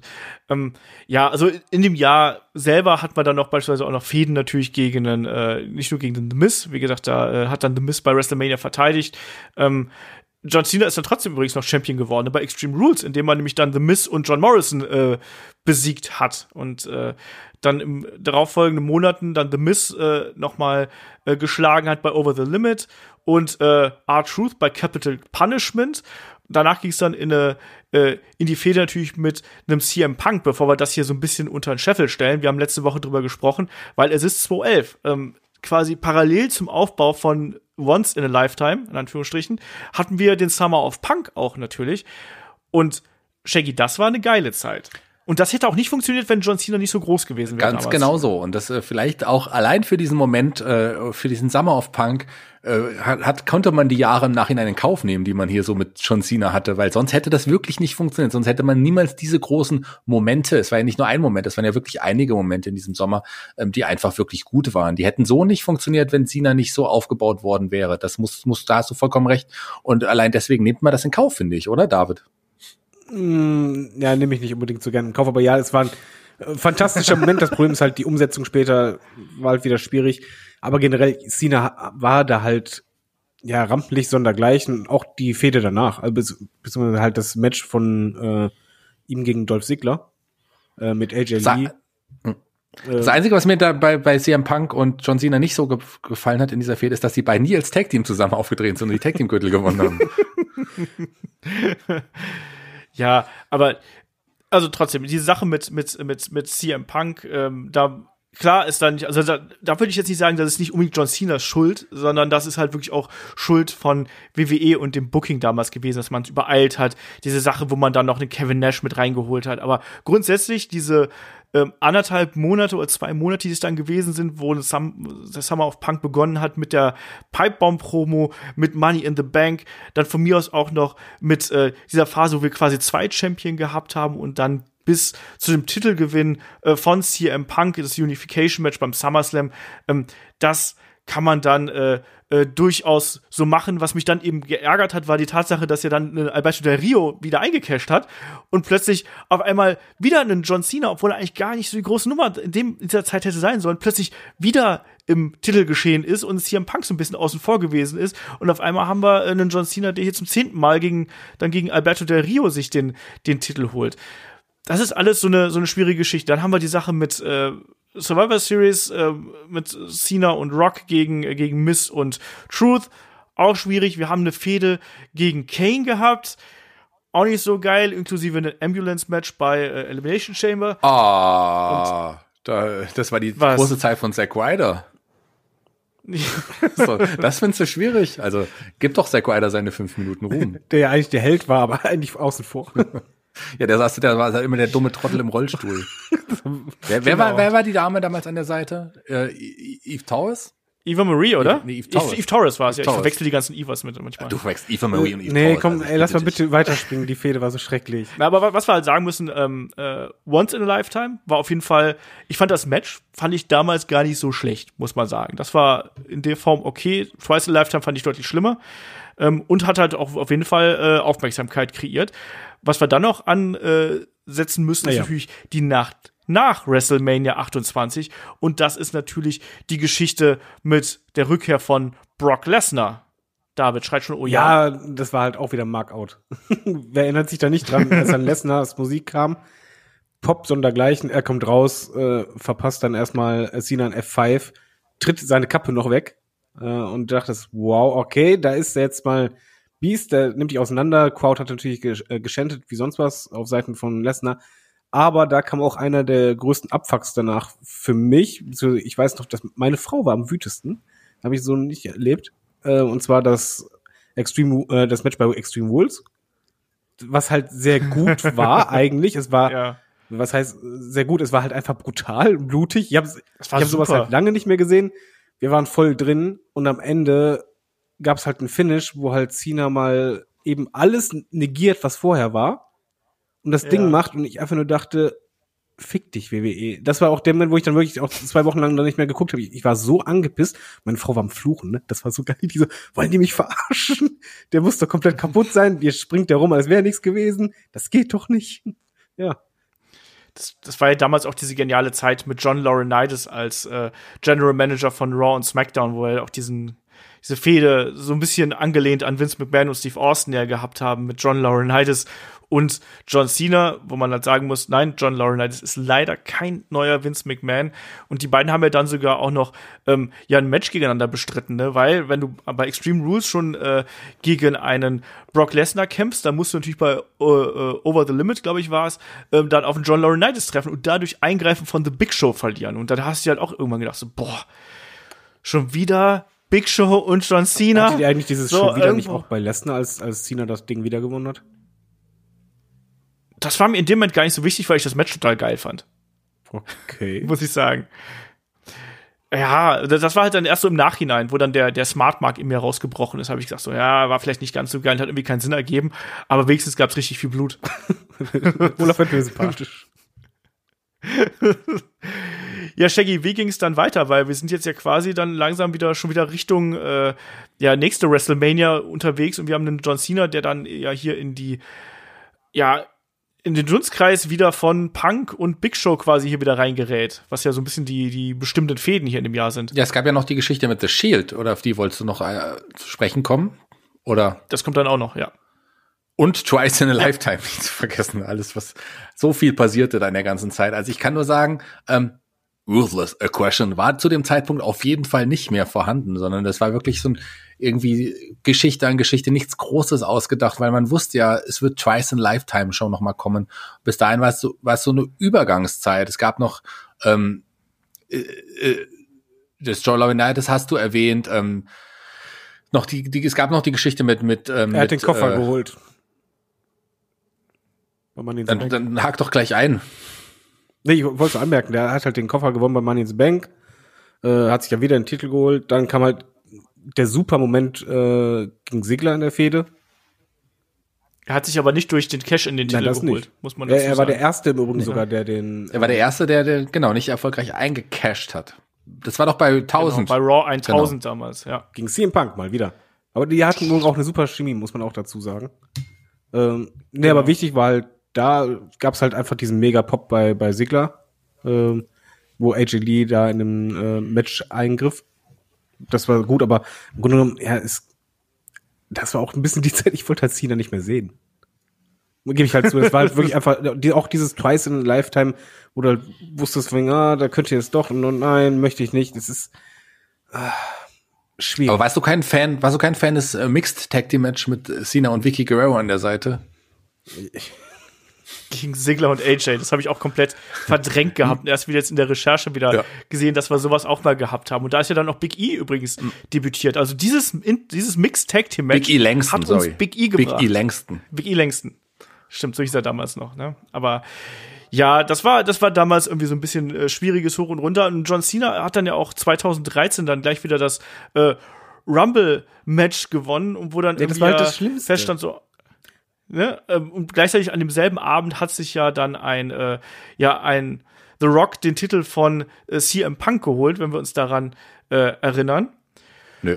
Ja, und dann wussten wir, okay, aus äh, Once in a Lifetime wird hier Twice in a Lifetime. Einfach mal Ja, das wusstest so. du schon vorher. Das, war das Schlimme. Du wusstest einfach schon, alles klar, Titelmatch The Rock, äh, okay, Rock wird den Titel gewinnen. Wie kriegen wir Cena rein? Alles klar, Rumble gewinnen. Das war ein furchtbarer Pay-Per-View, weil du einfach vorher genau wusstest, was äh, Sache ist. Ja, und das war ja auch noch in der Anordnung übrigens der Rumble Card war es ja so, dass erst ähm, der Rumble kam und dann als Main Event kam The Rock gegen äh, äh, CM Ja, Punk. noch mehr Spannung. Ja, das war eben dann auch noch. Ja, ja, ja. Lass mal auch mal so stehen einfach. Lass uns auch Ja. den nächsten Gegner überspringen. Es gab eine Geschichte mit Ryback, die nicht so lange ging. Ähm, die coole Geschichte mit Mark Henry, äh, okay, aber das Match selber jetzt auch nicht so wichtig. Aber dann sollte doch Daniel Bryan noch mal kommen, der Moment von Daniel Bryan. Ja, ja, aber müssen wir das mal ganz kurz, WrestleMania 29 hat natürlich John Cena dann hier eben gewonnen. Es war ja so ein bisschen auch diese Road to Redemption Geschichte für einen äh, John Cena und hat dann eben hier ja seinen elften WWE Championship geholt und am Ende gab es dann auch den, den äh, The Rock, der hier quasi äh, einen John Cena dann äh, ja die, die Hände geschüttelt hat und ihn hier eindeutig zum Sieger erklärt hat. So, jetzt können wir, jetzt können wir dahin springen, wo äh, du gerade äh, darauf hingewiesen hast. Was, Bumblebee? Ja. Wenn wir schon springen, springen wir doch gleich zu Bumblebee. Dem Film. Ja. Da haben wir jetzt ein paar Jahre unterschlagen. Ja, also äh, es ist schon schwierig jetzt die, die nächste Zeit von Cena. Dann, da gab es ja noch einige Geschichten. Also wenn, wenn du nicht gleich direkt zu Bumblebee springen möchtest, dann lass doch, dann äh, gab ja noch weitere Titelgewinne gegen Alberto Del Rio und das alles. Ähm, das, was ich gerade erwähnt habe, sowieso. Es gab dann noch weiter die Geschichte mit, sie zum nächsten WrestleMania führen sollte, weil hier ist so viel passierte tatsächlich nicht mehr hier bei Cena. Es gab Fäden, die er am Ende immer gewonnen hatte. Und jetzt hat er halt wieder einen Gegner bekommen für das nächste WrestleMania, auf den man wirklich viel gesetzt hatte und wo man gehofft hat, dass der auf jeden Fall Cena besiegen wird. Ich re- spreche hier von Bray Wyatt. Mit der furchtbaren Ja. Fehde. Ja, Singenden mit den, Kindern. Äh, mit dem singenden Kindern. Ja, aber das Problem ist, hier, hier hat wir haben Re- WrestleMania 30 hatten wir hier besprochen, auch in der Classic Review und äh, das war auch nicht so geil, weißt du, da, da hat man ja auch irgendwie äh, äh, erwartet und dieser dieser innere Kampf, den John Cena da ausgefochten hat mit dem furchtbaren Overacting und den singenden Kindern und immerhin hat aber äh, ein Bray Wyatt einen John Cena dann äh, nicht bei WrestleMania, aber dann bei Extreme Rules äh, besiegen können, aber auch nur mit Hilfe von Dämonenkindern. Ja, aber das ist es halt. Es war wieder der Moment Fackelübergabe. Nö. ja. Das zieht sich halt durch. Äh, Ich glaube, die nächsten Matches können wir auch echt schneller machen. Ja, aber es, ja, äh, kurze Geschichte mit Kane äh, nochmal. Und dann gab's bei Money in the Bank äh, den 15. World Title Gewinn ähm, von John Cena 15. Äh, die, äh, das ist der vorletzte Titelgewinn erstmal. Und ähm, das sollte auch für ihn ganz wichtig sein. Geschichte, Geschichte ging weiter mit Roman Reigns kam ins Spiel. Ähm, es gab, glaube ich, bei Battle Count dieses Four-Way-Match mit Roman Reigns, Randy Orton und Kane. Und ganz spannend beim SummerSlam das Match gegen Brock Lesnar. Genau, der ultimative Squash eines äh, John Cena mit den berüchtigten 6, 16 äh, Suplessen und zwei F5s und äh, ja, das war schon, äh, das war auf jeden Fall ein Paukenschlag damals, weil mit sowas hatte man dann doch irgendwo nicht gerechnet, oder? Äh, nee, definitiv nicht. Das war ja auch, äh, es war kein Match, es war ein Squash-Match und au ausgerechnet gegen John Cena. Sowas hast du halt noch nie gesehen. Und eigentlich hast du dir sowas gewünscht bei einem aufstrebenden Star. Aber Lesnar wurde halt dadurch das absolute Monster schlechthin, was wir halt jetzt immer noch haben. Das mehr geht halt nicht. Und äh, da wurde halt auch ein bisschen Suplex City äh, so richtig geboren. aber so richtig. Was dann natürlich auch so ein bisschen, ja, nicht, nicht enttäuschend, aber es ist eben auch nicht 100% konsequent, dass er dann schon einen ähm, John Cena dann ja quasi bei dem nächsten Event, bei Night of Champions, ja dann auch gleich hier seine Rematch-Klausel hier äh, in den Topf geworfen hat und da dann auch äh, Brock Lesnar zwar, zwar immer noch sehr, sehr stark eingesteckt, aber dann auch wirklich, ähm, äh, ja, wie soll man sagen, also ihn da schon äh, näher an die, an die, an die Niederlage quasi äh, äh, rangebracht, äh, bevor, bevor es dann einen DQ gegeben hat. Durch Eingriff von, äh, von Seth Rollins. Also, ja, ja, ja, ja, war alles ein bisschen, äh, bisschen kompliziert zur damaligen Zeit, um es mal, um es mal so auszudrücken. Und auch die darauffolgenden Fäden ähm, waren dann Ähm, eben, Ich wollte Ja. sagen, die darauffolgenden Fäden, eigentlich alles für mich absolut irrelevant gewesen. Bis deutlich später, ich teaser es an, wir müssen nicht dahin springen, äh, als er dann äh, irgendwann den US-Titel holte. genau, da, können wir dazwischen noch so zwei, drei kleine ähm, Punkte machen, weil da gab es ja noch die Geschichte mit der Authority, die wir ja zu der damaligen Zeit gehabt haben. Survivor Series haben wir auch schon diverse Male angesprochen. Der Moment äh, für einen Dolph Ziggler hier, der mit Hilfe von Sting das äh, Ding hier nach Hause äh, fahren konnte. Ähm, einen, äh, einen John Cena durfte dadurch die Leute, die vorher gefeuert worden sind, konnte die alle wieder zurückbringen. Yay! Und ähm, beim Rumble haben wir dann noch mal ähm, die Ankündigung, oder für den Rumble gab es zuerst die Ankündigung, dass es äh, John Cena gegen ähm, Brock Lesnar sein sollte, aber das sollte natürlich dann auch nicht so weit kommen, sondern beim Rumble hieß es dann äh, Brock Lesnar gegen Seth Rollins gegen John Cena, was ein hervorragendes Match gewesen ist. Ja, das muss man auch mal ganz kurz sagen. Ähm, aber wir können da ruhig ein bisschen, äh, äh bisschen weiterspringen, weil, wie du schon richtig gesagt hast, wir haben die, die Geschichte um den US-Title gehabt und das äh, hat sich dann quasi äh, ja an den Royal Rumble angeschlossen, weil da begann dann eine Fehde von äh, Cena und Rusev und da da kann sich vielleicht keiner mehr dran erinnern, hat sogar mal äh, Rusev bei Fastlane, nämlich Rusev John Cena ähm, besiegt, nämlich im Accolade und durch äh, quasi ja Einschlafen im Accolade. Ja, aber, und komm, das ähm, ist so Standard Cena gegen Monster Booking. Ja, vor allem ist es halt Fastlane. Fastlane ja, aber, interessiert aber da, da, du, du wusstest eigentlich schon, alles klar. Ist genauso wie halt früher die ganzen anderen Monster, die kommen halt kurz, sind eine Gefahr für Cena. WrestleMania steht vor der Tür, alles klar, WrestleMania zerstören wir den dann. Fertig. Genau. Aber, genau, das war dann bei WrestleMania 31. Da gibt's den legendären Entrance mit dem Panzer für einen Rusev, aber dann ja trotzdem eine ziemlich grausige Niederlage, muss man ganz klar so sagen. Und John Cena geht hier als United States Champion raus, übrigens dann zum vierten Mal. Und das war auch Rusevs erste Niederlage äh, im Main Roster. Also sprich aus mehrerlei Hinsicht schon ein bisschen problematisch. Und da hat man ja auch schon damals gesagt, dass das äh, ja für Rusev auch so ein bisschen der Anfang vom Ende eigentlich gewesen ist. Aber auf der positiven Seite haben wir dann ähm, die Ankündigung von John Cena, dass er äh, jetzt bei jeder Woche, solange er Champion ist, eine Open Challenge um die äh, United States Championship bei Raw äh, aussprechen wird. Und äh, David, das war doch eigentlich eine sehr coole Zeit, weil das hat uns auch viele gute Matches gegeben. Ich erinnere mich da nur an Leute wie einen Cesaro, wie einen Sami Zayn zum Beispiel, die da wirklich Gegen glänzen Cesaro, konnten. das war fantastisch. Das war auch das äh, Match, wo ich dann dachte, oh, bitte WWE, seh doch mal, wie gut Cesaro ist, was halt auch im Internet große Wellen geschlagen hatte. Generell war das halt die Zeit, ab der Cena ein bisschen für mich anfing, wieder sympathisch zu werden, weil anstatt halt um den ganz großen Anführungszeichen Titel zu kämpfen, hat er halt den US-Titel und nicht nur das, sondern er gibt halt anderen eine Chance, auch in Rampenlicht zu kommen. Also sei es halt ein DNMBO, Stardust, äh, ein Sami Zayn, Neville oder halt äh, ein Cesaro. Das war halt verdammt gut und hat vor allen Dingen es geschafft, diesen Midcard-Titel wieder eine hohe Wertigkeit zu geben. Und nicht nur das, sondern später hat es halt dafür gesorgt, dass halt das Debüt von Kevin Owens umso heftiger ist. Genau, das Debüt war umso heftiger und der Nachgang dann auch, weil sich ja dann, also da, wir haben, glaube ich, auch schon mal im Match of the Week drüber gesprochen, im Kevin Owens Podcast, ähm, garantiert auch. Ähm, bei Elimination Chamber hatten wir dieses geile Match gehabt, wo dann auch Kevin Owens den John Cena besiegt hat.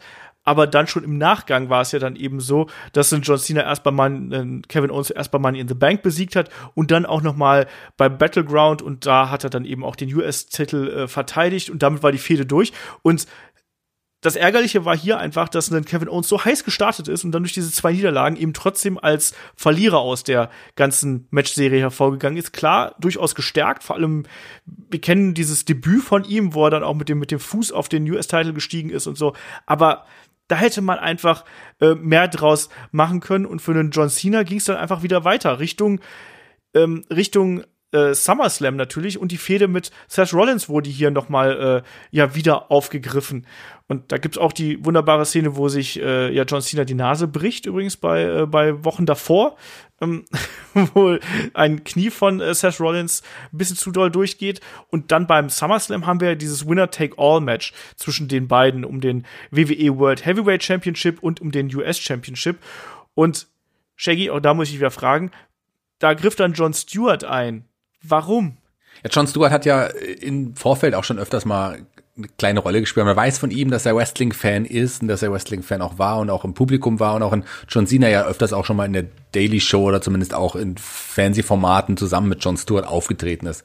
Warum man ihm hier quasi so eine wichtige Rolle gibt und ihn ja quasi dann Heel-Turn lässt. Das war ja ein klassischer Heel-Turn mit dem Schlag, mit dem, mit dem, mit dem Stuhl und es sah auch nicht so unbedingt cool aus und, äh, und das so quasi John Cena den Titel verlieren zu lassen, hätte man so überhaupt nicht machen müssen. Das war, das war Quatsch. Äh, äh John Stewart. Ich finde es cool, dass man, der ist ja in Amerika wirklich ein Star gewesen zeitweise, ein großer großer Name. Dass man den so einsetzt, ist okay, aber dass man ihn auf diese Art und Weise einsetzt, wirklich matchentscheidend eingreifen lässt und auch so einen albernen Heel-Turn vollführen lässt, das finde ich nicht so gut. Es hat vor allem auch einen Seth Rollins natürlich relativ wenig gebracht, hier quasi einen John Cena zu besiegen und dann eben durch den Eingriff von so einem C, äh nicht C-Promi ist er nicht, der ist schon A-Promi, aber durch einen Promi-Eingriff einfach.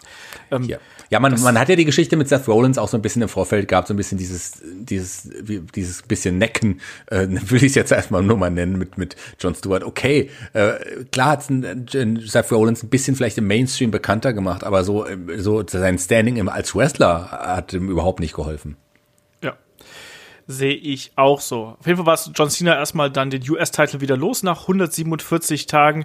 Ähm, hat ihn dann aber auch schon kurz Zeit später zum fünften Mal dann bei Night of Champions äh, gewonnen, was äh, auch quasi im, in den WWE-Annalen zu der Zeit eben ein Rekord gewesen ist und hat dann auch im späteren Verlauf das Ding äh, diverse Male verteidigt und hat ihn dann bei Hell in a Cell gegen einen zurückkehrenden Alberto Del Rio ähm, in, durch eine Open Challenge quasi wieder verloren. So, und John Cena war dann auch kurz Zeit später wieder raus, weil er sich dann äh, eine Schulterverletzung zugezogen hat und damit erstmal äh, ja wieder unters Messer musste. Und man hat ihn erst eine Zeit lang nicht mehr gesehen, aber dann erst wieder bei WrestleMania 32, da war ich auch zugegen. Irgendwie die entscheidenden Punkte in John Cenas Karriere habe ich äh, live miterlebt in der Halle. Ähm, wieder im John Cena-Shirt von damals? Nee, da, da habe ich schon keins mehr gehabt. Ich weiß gar nicht, was ich da für ein T-Shirt angehabt habe. Aber David, WrestleMania 32, wir haben The Rock mit der Wyatt Family äh, im Ring und ein John Cena kommt dann raus. Gab es da auch einen Markout-Moment? Schließlich ist ja John Cena hier auch nach einer Verletzung wieder zurückgekommen. Nee, so gar nicht. ich, ich, hatte einfach auf die Konstellation mh, hm, keine Lust, weil einfach, ja, es klar war, wie dann die Wyatts dargestellt werden. Und nee, das hat mir gar nichts gegeben. ja, es war selbst in der Halle war es halt so geiler Moment. Also man freut sich dann schon, die Leute dann zu sehen. Und das passt ja auch irgendwie zu einer WrestleMania, dass du äh, The Rock und John Cena nochmal diesen Rückbezug hast auf Once in a Lifetime, auf Twice in a Lifetime. Nur gute Erinnerungen. Ähm, und das, das hat einen schon gefreut, aber ich war jetzt da auch nicht wirklich total begeistert, sondern es war eher so geil, die nochmal zu sehen und auch geil zu sehen, wie John, wie äh, The Rock hier sein äh, Logo übrigens in Brand steckt. Ja, dass er viereinhalb Stunden irgendwie dauerte. Ja. Das hat sich ewig gezogen. Wichtiger war aber ein anderes Comeback von Cena, als er dann anschließend bei Raw wieder äh, zurückkam. Genau. Und WWE wahrscheinlich äh, sich immer noch in den Arsch beißt äh, dafür, dass die unterschätzt haben, welche Wucht dahinter stehen kann, als AJ Styles ihn konfrontiert hat. Weil genau. ich glaube, man hat es absolut unterschätzt, wie groß eigentlich AJ Styles ist und man hätte da eigentlich eine Feder aufbauen können, die bei WrestleMania absolut Money gewesen wäre. Und stattdessen war es halt einfach so, du hast auch an Protagonisten gemerkt. Die AJ Styles kam in den Ring. Ich habe lustigerweise, und das ist jetzt kein, keine Vorarbeit gewesen, sondern gestern mir die AJ Styles gegen Cena Feder angeschaut. Okay. Nochmal. Inklusive der War Promo als auch äh, den Matches bei Money in the Bank und ähm, SummerSlam und World Rumble ähm, fantastische Fehde. Und dieser Moment, wenn AJ Styles im Ring ist und einfach das Publikum ausrastet. Du kannst halt nicht beschreiben, weil du das eigentlich nicht mehr gewohnt warst von der Crowd. Und die haben das komplett übernommen. Also die, die wollten eigentlich eine Promo halten, aber die konnten, glaube ich, drei oder vier Minuten lang nicht reden, weil die Crowd so laut war.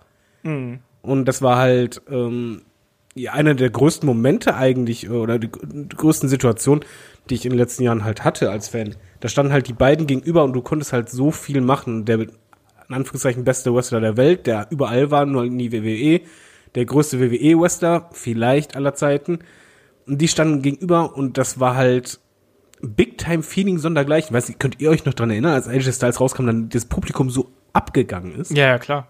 Also die Fehde ist ja ohnehin sehr gelobt und auch die Matches zwischen den beiden sind ja auch echt gut, das muss man mal sagen. Also da hat ja AJ. Styles das Beste aus äh, einem John Cena rausgeholt und, und umgekehrt genauso. Also ein AJ Styles hat auch in seinem Ansehen, gerade zu der Zeit, AJ Styles hat auch in seinem im Ansehen quasi äh, extrem ähm, davon profitiert, hier so eine große Fehde gegen den äh, John Cena zu haben. Das war ein Dream Match, das muss man mal ganz klar so sagen. Das war ein absolutes Dream Match äh, für die damalige Zeit, eben aus den Gründen, die du gerade eben schon angesprochen hast. Ich finde, man hätte hier den Club, der dann auch quasi im Zuge dieser Fehde sich wieder zusammengetan hat, den hätte man hier noch viel, viel stärker positionieren können. Das war eigentlich die Chance, aus Luke Gallows, Carl Anderson und AJ Styles wirklich ein richtig, richtig dominantes Stable zu machen, was auch über eine längere Zeit lang hält das hat ja auch wiederum nicht funktioniert. Aber die Fehde zwischen den beiden, du hast die Matches gerade eben schon angesprochen, die die bestritten haben, die war bärenstark. Also das hat, das hat richtig Spaß gemacht. Und für John Cena hat es ja dann auch den Abschluss gebracht, nämlich beim Rumble, dass er dann den 16. World Title äh, erringt und damit mit Ric Flair gleichzieht. So. Shaggy, willst du noch was dazu sagen? Wie geht's weiter? Ja, man hat ja, nee, ich würde noch ganz kurz darauf zurückgreifen, weil man hat ja ähm, gegen den Club äh, John Cena auch nicht alleine gelassen, sondern man hat ihm zeitweise auch Enzo und und Big Cass an die Seite gestellt und ähm, ja, äh, das hat vielleicht dem Standing von The Club auch nicht so gut getan. Man hätte das richtig machen können, so wie du es gesagt hast, aus dem Club was Größeres machen können. Auch die Fehde AJ Styles gegen John Cena war natürlich big, das war ein großer Moment. Ich finde natürlich, äh, dass die mehr davon getragen, vom Star Status von einem John Cena getragen hat. Klar ist ein AJ Styles ein verdammt guter Wrestler, einer der besten Wrestler der Welt, aber er ist trotz allem nicht so der charismatische und auch am Mike ist, hat er gute Momente, hat aber auch sehr, sehr, sehr viel Schatten gehabt. Und ich Also da glaube, das, na, das, Entschuldigung, da rede ich mal eiskalt dazwischen. Die Fehde lebte genau 50-50. ja, aber das die Fehde halt würde so das nicht, die hätte so nicht funktioniert, wenn John Cena nicht diesen Status gehabt hätte. Und AJ Styles sowieso, ich liebe ihn, ich finde ihn super toll, aber der ist, ist kein, das ist kein Megastar. Aus dem hätte man auch nie einen Megastar machen können. Das war das Beste, was man aus AJ Styles rausgeholt hat, so finde ich. Klingt ein bisschen kritisch, ist, ähm, aber so würde ich das sehen. Also ich meine, ähm, für mich sind ein, ein CM Punk äh, vom, vom Auftreten oder auch ein Daniel Bryan deutlich größere Namen als ein AJ Styles ist. Schwierig. Also es ist halt wirklich bei, bei mir, ich meine, das Publikum hat ja einen Grund gehabt, warum die so abgegangen sind. Das war ja nicht nur von wegen, ah, Boo Cena, sondern das war halt wirklich diese Konstellation, die du eben selten hattest bei Cena, ähm, dass halt pro Cena du, du unbedingt anfeuern musstest, du musstest zeigen, dass du pro Cena bist, weil AJ Styles eben genau dieser Superstar ist. Der, der war halt bekannt bis und geht nicht mehr, nur halt in der WWE nicht. Aber die, die Crowd kannte den, für mich war das halt wirklich absolutes Big-Time-Feeling. Also AJ Styles, okay, am, am Mikrofon ist er kein CM Punk, aber der hat, so wie er ist, ist er für mich ein absoluter Megastar. Und die Fehde, das war halt absolut bombastisch. Die Matches waren, wir hatten sogar das in der Review damals, da war ich auch dabei, wir waren so begeistert davon, dass zu Recht, du kannst dir das immer wieder angucken, die hatten eine super Chemie zusammen. Das Einzige, was halt da falsch war bei der Fehde, vom Club abgesehen, das, ich schwöre es, das wird die WWE genauso sehen, dass sie das nicht zu äh, WrestleMania gebracht haben. Weil das Ding war eigentlich größer als ein SummerSlam. Ja, da bestreite ich, das streite ich auch gar nicht ab. Die Fehde war super. Das, äh, auch, auch der Moment, als AJ Styles zurückgekommen ist, damals beim Rumble, ist ja auch ein Krisenmoment gewesen. Das steht ja auch, und ich finde ihn ja auch super. Aber viel mehr kam nicht von AJ Styles. Ich lasse es einfach mal so stehen. Ja, schreibt uns gerne in die Kommentare, was ihr zu der. Und ich bin äh, Styles-Fan. Also ich, äh, Ja. und diese Fehde war fantastisch. Das wäre ein WrestleMania-würdiger, großes Match gewesen, aber vom Namen her auch kein Main Event, so schade es ist. Nicht für Wrestling, für Wrestling-Fans ja, aber nicht für den Mainstream. Lassen wir auch das mal so stehen, wenn der Shaggy das so sagt. Ähm, ja, lass, lass, lass, lass es aber weitermachen. Ne? Also wie gesagt, diese Fehde zwischen den beiden äh, ging da eine, eine, eine ganze Zeit. Da war auch nochmal Dean Ambrose irgendwo mit dazwischen, bei No Mercy zum Beispiel. Ähm, und äh, John Cena hat dann ja auch quasi auf halber Strecke ähm, nochmal eine, eine Pause eingelegt, um äh, American Grid, die zweite Staffel zu drehen. Und ich habe gerade gesagt, Rumble, 16. Titel gewinnen und ähm, hat dann aber zwei Wochen später dann bei Elimination Chamber gegen Bray Wyatt den Titel auch verloren. Wir wissen, bei Bray Wyatt sollte das dann, ähm, glaube ich, in die Fehde zwischen, äh, Fehde, äh, zwischen Wyatt und äh, Randy Orton münden. Und ein John Cena sollte dann bei WrestleMania ja auf The Miz treffen. Bei einem wunderbaren äh, Mixed Tag Team Match bei WrestleMania äh, 33, nämlich mit John Cena und äh, der guten Frau Nikki Bella gegen The Miss und Maurice. Und das war der wunderschönste, emotionalste Heiratsantrag, den ich in meinem Leben jemals gesehen habe. Shaggy lacht schon. Also ich, äh, erstmal muss ich mich bei David nochmal entschuldigen dafür, dass ich die AJ Styles, ich wollte die gar nicht niedermachen, im Gegenteil, ich mag den sehr. Ich bin nur nicht ganz so, ganz so euphorisch. Und, äh, aber da muss ich sagen, das war schon ein, also ein schöner Moment, dieser Heiratsantrag. Ich habe mich so zurückerinnert an viele, viele Jahre zuvor, WrestleMania 7, wo das alles losging äh, mit Macho Man, Randy Savage und Elizabeth wieder. Da gab es diesen wunderbaren Heiratsantrag, wo Macho Man auf die Knie gegangen ist, den Ring ausgepackt hat und gesagt, Elizabeth, will you marry me? Und ich weiß, ich habe mich daran zurückerinnert, weil kurz danach, sie hat geantwortet, oh kurz, yeah. kurz danach bin ich nämlich auf Toilette gegangen, hatte Durchfall und daran hatte ich mich dann zurückerinnert. So ähnlich kam dieses Gefühl dann auch hier rüber. Das war alles andere als realistisch. Das war albern, das war kid, das war bescheuert. Also ähm, das ja, aber das hat irgendwie gepasst. John Cena ist auch kein großartiger Schauspieler. Nikki Bella ist äh, noch Welten darunter und ähm, das war einfach, John Cena ist ein Overactor, so, das kann er gut, das macht er gut und das war schon, ich weiß nicht, also das wirkt ein bisschen so, als, als, als, als würde es keiner, der dabei war, das ernst meinen und ernst nehmen. Also ich habe zumindest Pornos gesehen mit besseren schauspielerischen Leistungen. Das, das ist halt, äh, es, es war halt echt mies. Es war richtig mies und auch, es, es tat halt den Fans auch, glaube ich, äh, weh, weil Miss war ja da komplett over.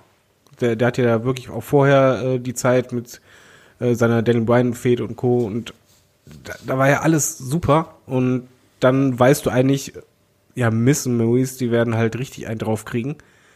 Für diesen Moment, den halt alle wussten, dass er kommt, nur Nikki Bella nicht. Äh, Genau. Der stand Das- schon im Internet, aber Nikki Bella ist nie im Internet, das musst du auch wissen. Nee, nee, äh, auf, auf keinen Fall. Die, er hat auch nicht gemerkt, dass halt die ganze Familie komischerweise zum ersten Mal alle am Ring stand. Das war äh, pures Fremdschämen und das war ein John Cena, wie ich den nicht mehr sehen will, wo er sich wahrscheinlich auch selber nicht mehr sehen möchte, nachdem das direkt wieder zugrunde ging, die Beziehung.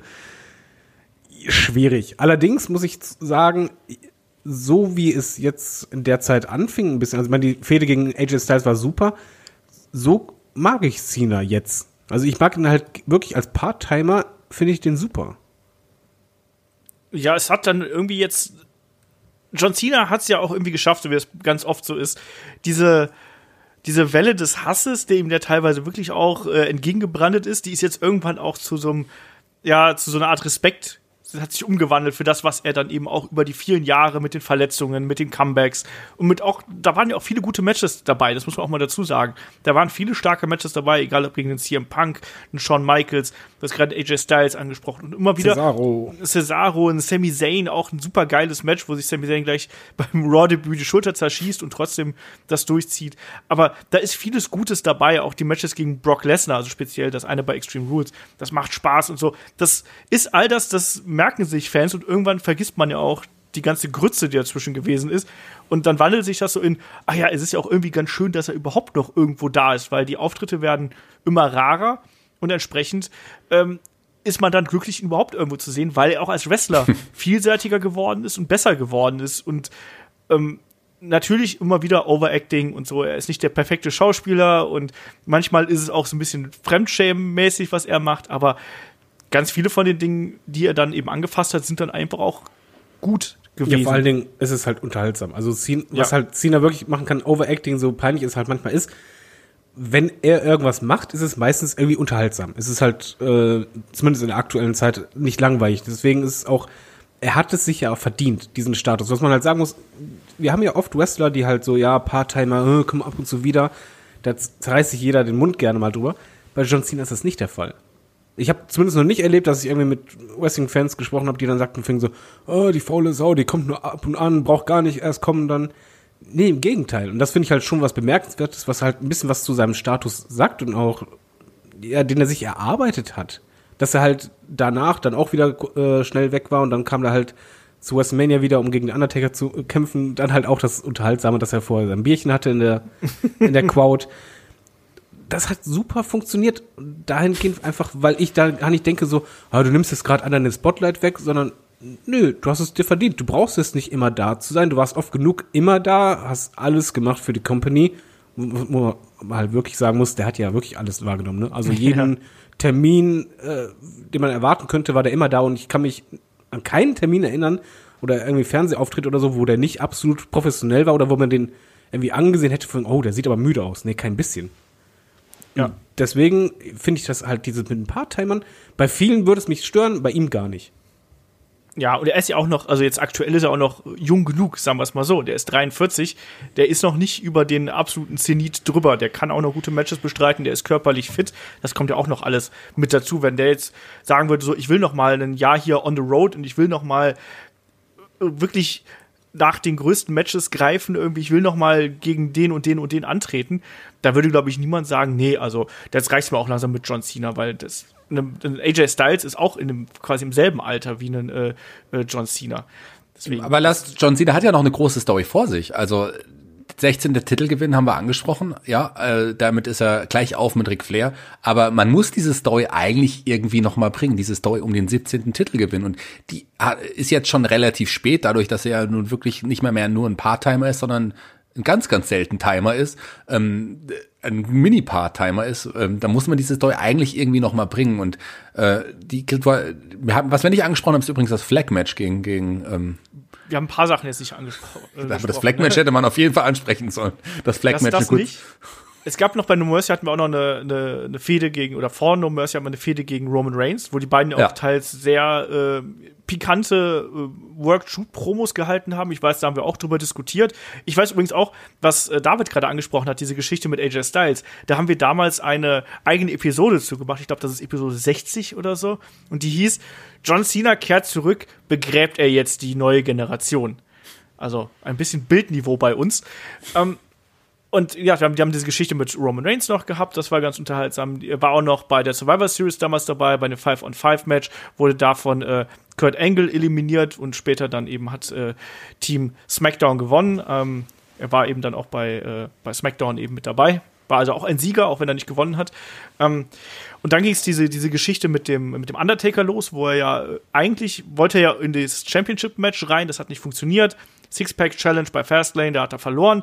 Ähm, und dann eben die ja, diese Herausforderung an den Undertaker und äh, dann eben die, die fehlenden Antworten und was David gerade angesprochen hat, die Geschichte mit dem im Publikum sitzen und dann auch dieser Squash, den er dann ja auch wieder eingesteckt hat. Ne? Der Undertaker, der quasi nur sein Best-of an Aktionen zeigt und dann ist es eben aus. Ja, äh, muss man auch erstmal machen. Also ich glaube, dafür hat er sich auch eben eine ganze Reihe äh, von Respekt irgendwie hier eingeheimst weniger viel Respekt gab es beim Greatest Royal Rumble, das Match zwischen John Cena und Triple H damals. Uiuiui. Ähm, vergessen wir. Vergessen wir. ich glaube auch. Ähm, und dann können wir hier noch mal so ein bisschen durchspringen. Da, da passierte dann erstmal nicht mehr viel. Er hat dann noch hier so äh, Filmprojekte äh, in, in China gehabt. Ähm, äh, er hat dann sich geweigert, bei Crown Jewel übrigens anzutreten, dann im späteren Verlauf, nachdem äh, der, ähm, ja, der, der, der Journalist äh, Jamal Khashoggi hier äh, umgebracht worden ist.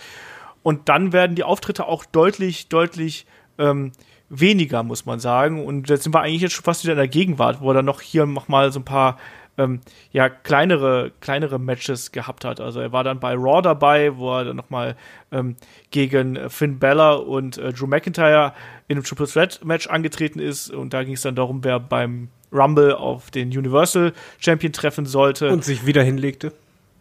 Genau, und sich, und sich wieder hinlegte. Ähm, ja, und bei, bei WrestleMania 35 ähm, gab es ja dann auch noch mal äh, ja, eine kleine Geschichte zumindest, wo er dann noch mal äh, Elias weggebügelt hat. so in der, in der Promo. Ähm, ja, ne? Ja, aber als Doctor of Dagonomics, das ist vielleicht ah, auch nochmal ganz interessant, in seinem alten genau. Gimmick. Genau, das muss man vielleicht auch noch mal hier äh, erwähnen. Und er war auch dann später noch mal bei Raw Reunion noch mal bei einem Rap-Battle dabei. Warum auch nicht? Und damit sind wir da eigentlich schon in der Gegenwart. Und dann bei seinem letzten Auftritt mit dem äh, Fiend Bray Wyatt und dem wahrscheinlich ungewöhnlichsten Match in John Cenas Karriere. Ähm, ich weiß gar nicht, wir hatten damals die Review gemacht. Waren wir drei das? Nein. Shanky ich war da nicht dabei. dabei. Ich war nicht dabei, genau. Nee, genau, war, das darfst du noch was dazu sagen. Kai und ich waren dabei. Ja, genau. Ja, ist jetzt auch ein bisschen schon wieder her. Äh, hab's jetzt nicht mehr so ganz präsent in Erinnerung, aber da sind ja auch einige unvergessliche Dinge passiert in dem Segment, kann man es als Match bezeichnen, ist schwierig. Wir haben Segment gesagt. Ja, ich glaube, das ist, passt auch, passt auch irgendwie besser. Ich mochte das ja sehr. Ich mochte das deutlich mehr noch als das, ähm, als das Graveyard, Boneyard Match, gell? Boneyard Match äh, zwischen AJ Styles und dem Undertaker, obwohl das auch irgendwie ganz unterhaltsam war. Nach dem zweiten Mal schauen hat es mir noch mal besser gefallen. Aber hier ist einfach auch so viel, ja, da so viel Insider eingebaut worden. Vielleicht ein bisschen zu viel für gelegentliche Wrestling-Schauer, vielleicht auf jeden Fall zu viel. Aber es hat Spaß gemacht. Ich finde, ähm, man hat auch Sina so ein bisschen angesehen, dass er wahrscheinlich auch irgendwie Spaß dabei gehabt hatte. Äh, also es war jetzt definitiv kein Match, aber es war auf jeden Fall ein Highlight von WrestleMania. Das kann man so sagen. Positiv oder auch negativ, so beides. Irgendwie so eine Mischung daraus. Mir hat es sehr gut gefallen. Ich persönlich habe mich damit sehr unterhalten gefühlt und gerne mehr sowas. Ja, und es hat ja vor allem auch so John Cenas Karriere so wunderbar zusammengefasst, inklusive der Kritiken, die er bekommen hat, inklusive der Momente, der Vergleiche. Auch da der Hulk Hogan-Vergleich, den haben wir heute gefühlt auch mindestens fünf, sechs, sieben Mal gehabt. Der ist ja da auch aufgeführt worden, beispielsweise Egoismus, Talente unten am Halten und all solche Geschichten wurden da ja aufgegriffen und hat eigentlich nochmal John Cenas Karriere ähm, ja zum Abschluss eigentlich gebracht. Und damit können wir dann hier auch diesen Podcast langsam zum Abschluss bringen. David, glaubst du, wir sehen den John Cena noch mal im Ring oder glaubst du, das Ding ist jetzt hier beendet? Wir müssen gleich noch ganz kurz über ein paar Filme natürlich von ihm sprechen. Machen ich wollte es gerade sagen, das wollte ich nämlich sonst noch einwerfen. Ja, ich bin bei Shaggy. Also man muss diese eine große Storyline auf jeden Fall noch mal machen mit dem 17. Titel. Und ich denke auch, dass Cena jetzt ein bisschen zu einer Art Undertaker wird, der bei WrestleMania in irgendeiner Form immer wieder auftritt dazu passend waren halt auch die Promos zuletzt halt immer vor WrestleMania, dass es halt kein WrestleMania ohne Cena gibt, dass er halt immer dabei sein möchte und sich seinen Platz sucht. Ich hätte damit kein Problem. Und äh, ich finde, so wie er eingesetzt wird, gerne weiterhin, solange er fit ist und äh, da Bock drauf hat. Ich finde es gut. Ich muss im Übrigen auch noch anmerken, dass John Cena einer der wenigen Wrestler ist, den ich halt glaube, wenn die halt sagen, ja, äh, WWE ist so mein Zuhause und ich werde halt nie weggehen oder mich ganz lösen davon das glaube ich denen aufs Wort. Ich glaube, der wird immer mit WWE verbunden sein und wenn WWE ihn braucht, wird er auch immer da sein. Davon gehe ich auch aus. Jackie, wie ist bei dir? Glaubst du, das war's für äh, den guten John? Ich habe es ja eben schon gesagt, diese, man muss das auf jeden Fall bringen, diese, diese, diese, das wäre verschenkt. Wann kommt man, gut, in der heutigen inflationären Titelwechselzeit kommt man sicherlich auch nochmal. Ja, gut, äh, das ist ja auch ein Flair. Da kommt man sicherlich auch nochmal auf so viel, so, so und so viele Titelgewinne, aber äh, das ist ja jetzt über Jahrzehnte aufgebaut und das muss man schon irgendwann ob er es jetzt schafft oder nicht, ist eine andere Frage. Ich glaube, John Cena ist jemand, der sagt auch, ich muss nicht den 17. Titel gewinnen. Das könnte ich mir vorstellen bei ihm. Ja. Ähm, aber diese Geschichte wird, sollte man auf jeden Fall nochmal bringen. Das finde ich, glaube ich, ganz wichtig. Ähm, muss nicht bei WrestleMania sein, aber das könnte auf jeden Fall nochmal eine WrestleMania-Geschichte sein. Vielleicht hätte man es dieses Jahr schon gebracht. Wer weiß das schon, wenn es nicht so gewesen wäre, wie es war, weil da muss auf jeden Fall auch Publikum dabei sein. Ähm, der Pierre hat uns dazu noch eine Frage gestellt. Ähm, passend zum John Cena Podcast. Er fragt nämlich, gegen wen sollte John Cena noch unbedingt antreten? Von allen Oldies, Part-Time und langjährigen Weggefährten wäre für mich nur noch Daniel Bryan interessant. Gerne sehen möchte ich Cena noch gegen Alistair Black, Adam Cole oder Keith Lee. Gerne mit einem guten Aufbau und einer Hometown-Crowd des Gegners bei Alistair. Ähm, ein passendes Umfeld. Amsterdam ist ja eher unwahrscheinlich. Ähm, dann kommt wieder die ähm, If Cena wins, we riot Stimmung auf, wie bei RVD oder CM Punk. Auch Matches gegen Gargano, Champa, Riddle, dann Walter und den Velveteen Dream wären super. So, wen würdet ihr, also das ist ja so fast schon die neue Garde, aber gegen wen würdet ihr John Cena gern noch mal sehen, David? Äh, Alistair Black auf jeden Fall. Ich glaube, das wäre fantastisch. Ich sag jetzt mal einfach, nochmal AJ Styles hätte ich gern, und zwar wirklich für diesen 17er One. Äh, dass er den Titel hält und Cena ihn herausfordert, weil ich einfach da weiß, das wird dann wahrscheinlich vielleicht sein letztes Match sein und das wäre dann ein Klassiker. Ich fände, ehrlich gesagt, Walter fände ich mega cool, weil oh, ich glaube, ja. dass Walter da richtig Bock drauf hätte. Und jeder möchte doch mal sehen, wie Walter John Cena choppt, oder? Also, ich weiß auch nicht. Und die, die passende Statur hat er ja auch dafür. Und ähm, auch so die Persönlichkeiten, finde ich, würden da sehr gut ineinander greifen. Das fände ich super interessant. Ansonsten, wenn man sich so die Rivalitäten raussucht, ähm, könnte man natürlich sagen, gut, wir haben jetzt auch wieder Leute noch wie Randy Orton und Edge natürlich, die wieder da wären. Greift man die wieder auf? Nimmt man noch mal diese alten Geschichten auf in irgendeiner Form? Will man das, dass man quasi diese ähm, diese großen Namen noch mal hat und noch mal oder versucht man eben mit John Cena quasi neue Namen aufzubauen. Ich glaube, das wird die große Überlegung sein. Und ich bin da auch ganz bei Shaggy. Ich glaube nicht, dass ein John Cena 17-facher Champion werden möchte, einfach aus Respekt Ric Flair gegenüber. Ich glaube, dass man, man würde es machen und am Ende verliert ein, ein John Cena dann und bekommt seinen Send-off. Das ist so mein Tipp. Shaggy, wen siehst du hier als letzten Gegner? Äh, finde ich natürlich witzig, dass du Walter gerade erwähnst. Klar würde ich, glaube ich, gerne Walter sehen. Ich glaube, ich fände es auch ganz spannend und, gerade so die, die Fans, die wirklich tief drin sind in der Materie, würden das auch gerne. Aber ich glaube nicht, dass die Masse wirklich jetzt Walter gegen John Nein. Cena sehen möchte. Das, Das ist mein ganz klar. persönlicher Wunsch. Äh, den würde ich, glaube ich, auch unterstreichen so, aber ich glaube, das wird so wahrscheinlich nicht stattfinden. Ähm, ich fänd's schon spannend, wenn er zurückkommt, so eine kleine Story mit den alten Namen. Also äh, auf jeden Fall noch so, so blöd das jetzt auch klingt, Randy Orton, Edge, das sind so die alten Rivalen, die muss man noch mal bringen. AJ Styles wäre natürlich auch geil, wenn das noch mal so ein Abschluss würde. Aber ich glaube, ganz am Ende, wenn man das so machen könnte und würde, und ein John Cena ist jemand, den ich so einschätze, gibt man doch die Fackel weiter an einen, an einen Jungen, der noch nicht das Standing der Genannten hat. Das wäre auf jeden Fall ganz geil, wenn man das so dann irgendwie beenden würde. Vielleicht wird's auch der Undertaker. Im Zweifelsfall ist es immer der Undertaker, ne? Ganz Vielleicht genau. auch Kane, man weiß es nicht. Oder King. Oder Zack Ryder kommt zurück und hat noch mal seinen Der, der Moment. Schöne ist auf jeden Fall, Cena ist fit genug, dass es halt nicht erst im nächsten Jahr sein muss, sondern der kann noch ein paar Jährchen. Genau das. Ähm, bis dahin, um hier den Bogen zu schlagen, kann er noch ein paar Filme drehen. Ich weiß, dass David da jetzt ein bisschen heiß drauf gewesen ist. Shaggy wollte schon in der Mitte des Podcasts über Bumblebee sprechen. Ähm, David, willst du zuerst? Was, was, was macht für dich einen äh, John Cena zu einem Schauspieler? Ist er überhaupt ein Schauspieler? Ja, ich muss sagen, bei dem einen, ähm, bei der einen Sexkomödie war der schon echt unterhaltsam. Der Sex packt. Äh, Ja, also das war halt nicht verkehrt. Er ist für mich kein großartiger Schauspieler. Das ist für mich aber ein Batista auch nicht. Müssen die auch nicht sein, wenn die Rollen entsprechend sind. Aber was halt der große Unterschied ist, John Cena hat so viel kleine Filme gemacht, wo ich sage, alles klar, das ist der Bezug, wenn ich vergleiche mit Hulk Hogan, passt. Äh, jeder kennt John Cena, jeder kennt Hulk Hogan und so weiter. Aber im Mainstream, abseits vom Wrestling, ist halt John Cena für mich halt noch mal größer, eben weil der jetzt beispielsweise nicht nur in, in den größten TV-Shows immer wieder zu sehen ist, sondern halt auch wirklich bei absoluten Blockbustern wie ein Bumblebee dabei ist oder jetzt Fast and the Furious.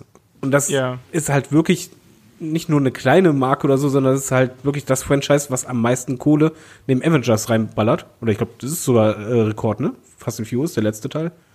Avengers ist größer, aber also bin ich mir sehr sicher, weil der letzte Avengers äh, hat doch alle Rekorde gebrochen. Dann ist er auf jeden Fall auf, auf Platz zwei. Also weil Ja. das, das Franchise macht halt hunderte von Millionen und das ist halt egal wie gut Schien- äh, als, als Schauspieler ist oder wie schlecht, da musst du erstmal reinkommen. Und da musst du halt sehr viel mitbringen und das ist halt für mich jemand, der einfach größer ist als das Wrestling. Und da muss ich zugeben, ich war mega überrascht, als ich die Ankündigung hörte. Aber auch so ein bisschen stolz, wo ich dann dachte, so, oh, ein Wrestler schafft das so weit, von The Rock abgesehen, weil bei The Rock war es halt irgendwie klar, aber hier war es halt echt so, uh, holla die Waldfee. Ja, auch da, ne, die Disziplin eines John Cena kommt ja auch rein, was der auch alles an TV-Shows mitbringt und an ähm, Auftritten in irgendwelchen Talkshows. Der ist ja auch, der ist ja auch immer Moderator äh, heutzutage irgendwie, was er, was er quasi nebenher macht. Ähm, die Make-A-Wish-Geschichten und ich weiß nicht was. Also der ist ja quasi omnipräsent in irgendeiner Art und Weise. Ich muss sagen, ich fand die Komödien von ihm, also was man, was man John Cena lassen muss, ist, dass er wirklich zäh ist und dass er auch bereit ist, äh, nicht so tolle Sachen zu machen, um seinen Weg zu gehen. Weil ich finde, die, die Komödien da von ihm teilweise, die sind schon echt ein bisschen, bisschen anstrengend. Ich weiß, Shaggy, wie siehst du die, die ja, aber, Filmkarriere ja, aber? Trainwreck war doch eigentlich, da war seine Rolle doch super. Also fand ich schon, fand ich schon, das hat Spaß gemacht und nicht zu vergessen als äh, John Cena Stone bei dem Flintstones äh, Movie. so. Oder auch im Scooby-Doo-Movie. Ähm, da hat er ja auch äh, ja, passende Rollen gespielt. Und Bumblebee ist ja, das war auf jeden Fall ein Film, der gar, also ich bin kein großer Fan des, des Transformers-Franchise, aber den kann man sich anschauen. Der hat irgendwie auch ein bisschen, der hat Spaß gemacht. Und vor allen Dingen, ich habe Fast and Furious angesprochen, aber ich würde noch was anderes hervorheben. Der Suicide Squad, in, in der ja jetzt auch ansteht, da hat er ja jetzt Batistas Rolle übernommen, weil Batista jetzt doch wohl bei den Guardians bleibt und nicht zu DC rüberwechselt. Äh, das äh, ist auch eine Rolle, die könnte ähm, aus John Cena noch mal einen größeren Namen machen. Klar ist er nicht der beste Schauspieler, aber wir haben es ja gesagt, ein, ein The Rock ist auch kein großer Schauspieler, ein Vin Diesel ist kein großer Schauspieler, ein Steven Seagal und Jean-Claude Van Damme waren nie gute Schauspieler, aber die haben ja Geld verdient und haben ihre Fußstapfen hinterlassen im, im Hollywood-Business. Äh, und ich glaube, jemand wie John Cena, der hat, der hat äh, das Charisma, der hat die Ausstrahlung, der hat äh, den Fleiß, der hat den Ehrgeiz, um auch da sich durchzubeißen und da ein größerer Name zu werden. Warum nicht? Und der, und der hat vor allen Dingen auch noch die Fans. Also wenn du halt siehst, der hat auf Facebook, glaube ich, 46 Millionen Fans. Instagram auch, Twitter auch Zahlen, wo du einfach nur denkst, ach du meine Güte. Ja, mehr als wir alle zusammen. Mehr als manche TV. Knapp, ja. Äh, wir, haben eine, wir haben eine Million. Aber das ist halt auch mal so ein Gradmesser. Ich meine, wir, wir sind halt ein bisschen die älteren Herren, gerade jetzt unsere Runde hier. Gerade bei den Teenagern hat der so einen Kultstatus und ist so bekannt und auch nicht nur bei Teenagern, sondern er hat es ja geschafft, dass selbst bei den Kids heutzutage jeder kennt den. Also wenn ich hier irgendwie mit den Kindern von unserem befreundeten äh, Pärchen da irgendwie über Wrestling rede oder so, ja, John Cena ist ja cool. Das musst du auch erstmal schaffen. Also der Typ ist echt einfach verdammt groß und du weißt halt genau, der wird halt, auch wenn er jetzt nicht großartig oft bei WWE auftreten wird, das, was der nebenbei macht, der, was der anpackt, das wird ja auch zu Geld. Ja. Der ist halt auch mega erfolgreich und auch da diszipliniert, engagiert, der, also ich, der, der Tagesablauf von dem ist ja ähnlich wie bei The Rock, da haben wir auch schon drüber gesprochen. Der Tagesablauf von dem John Cena ist ja auch absolut crazy, wenn man sich das anschaut. Jetzt gut, nicht, nicht zu Corona-Zeiten, aber dann eben äh, zu normalen äh, Geschäftszeiten quasi, was der reist, was der für Termine, für Interviews und hier und da, was der alles macht. So produktiv muss man erstmal sein, wie der das ist. Und das muss man wollen. Man muss dieses Leben leben wollen, wie der das eben macht. Und das ist was, das zieht sich eigentlich durch die gesamten 43 Jahre des Lebens des äh, John Cena, dass er eben die Sachen, die er anpackt, die macht er dann eben richtig eigentlich und geht da Und seinen Weg. Ja, Er, er hat noch nie einen Skandal gehabt. Es gibt keinen einzigen Skandal zu John Cena. das kommt noch mit dazu. Also außer er Ja. mit Nicky Bella zusammen war. Ja, aber, aber ernsthaft, das als jemand, der so im Rampenlicht steht, da gehört mehr als nur Disziplin dazu, das zu schaffen. Also da gibt's halt nicht viele, die halt wirklich, du findest da ja nichts, wo du irgendwie sagen kannst, ja, aber der hat da Dreck im Stecken. Nö. Ja.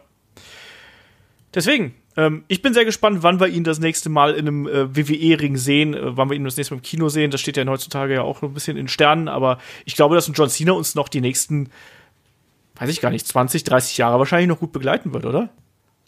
Ja. Wobei ich jetzt erstmal die Frage stellen möchte, wer ist größer, Hulk Hogan oder John Cena? Wir haben das am Anfang gesagt, die Frage wird beantwortet. Also haut mal raus.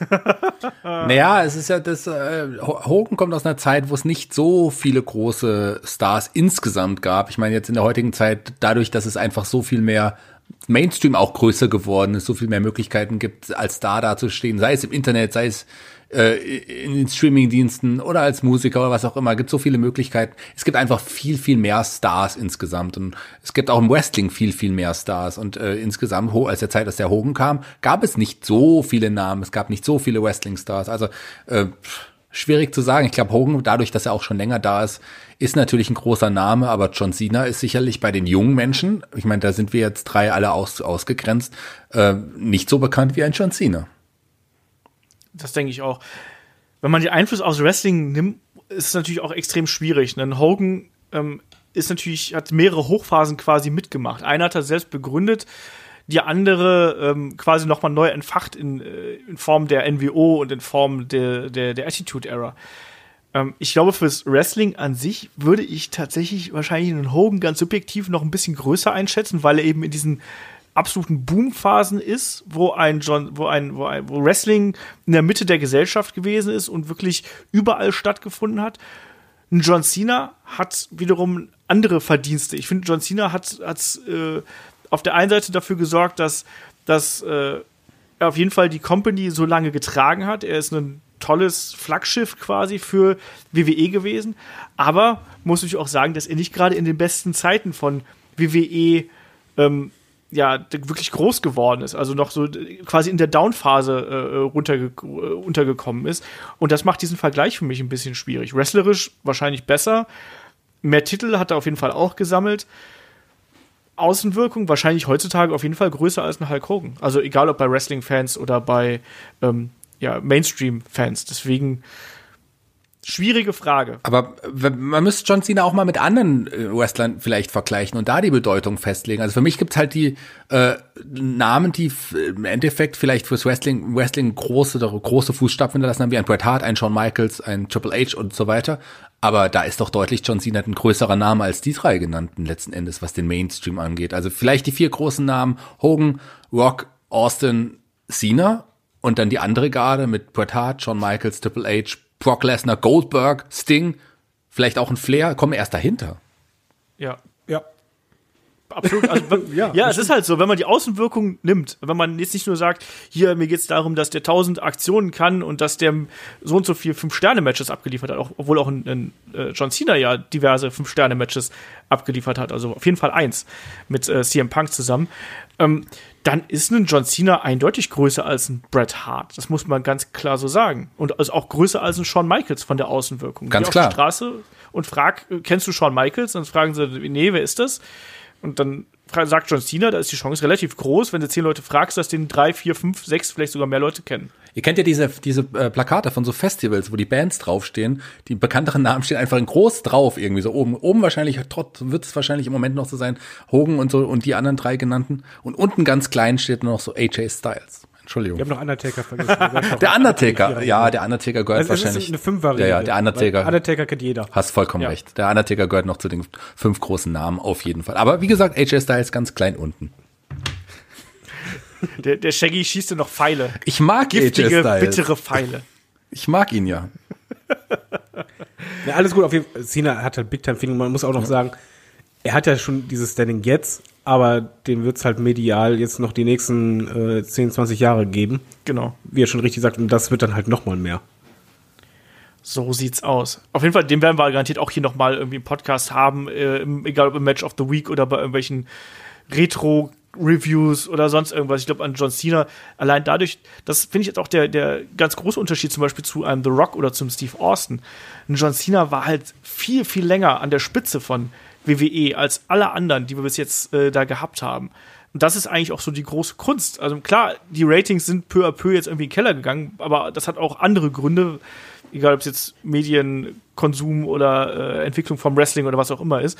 Aber das muss man sich schon mal äh, überlegen, wie lange ein John Cena auch wirklich quasi WWE getragen hat, während, ich meine, wie lange war ein The Rock an der Spitze von WWE? Vier Jahre, drei Jahre, vier Jahre, irgendwie sowas um den Dreh und dann immer mal wieder.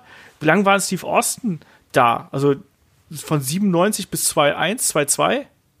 Also, das äh, ist halt ni- nicht so viel. Ein Hogan war länger da, das muss man ganz klar so sagen. Deswegen finde ich den Vergleich mit Hogan auch deutlich legitimer, weil er eben auch äh, ja, länger dabei gewesen ist und auch da sogar noch in verschiedenen Promotions angetreten ist und verschiedene Fußstapfen quasi in verschiedenen Personas hinterlassen hat. Und ich glaube auch, um diesen ganz beliebten Diskussionspunkt hier auch nochmal in den Ring zu werfen, ich glaube auch, dass WWE einen Fehler gemacht hat, dass sie John Cena niemals hier geturnt haben.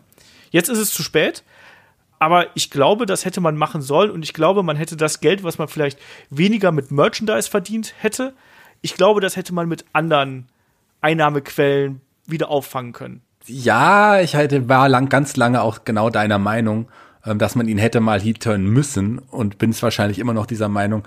Aber so letzten Endes ähm, hat man es nicht gemacht und es fehlt eigentlich auch nicht wirklich so im Nachhinein, weil er ja war des Öfteren ja auch eher bei einigen Fäden auch Heel, wie gegen CM Punk und so weiter, äh, wo er nicht wirklich Heel war, aber er war ja eben letzten Endes Heel. Also äh, wir wissen es nicht, wie es gewesen wäre, weil man es nicht getan hätte. Ich habe es lange gewünscht, dass man es tut, aber man hat es nicht gemacht. Hoffentlich macht man es bei Roman Reigns noch, weil der braucht's wirklich. Sonst wird er nie so ein Name. David, wie siehst du denn das mit dem, mit dem Heel-Turn von John Cena? Hat äh, WWE da Geld verschenkt?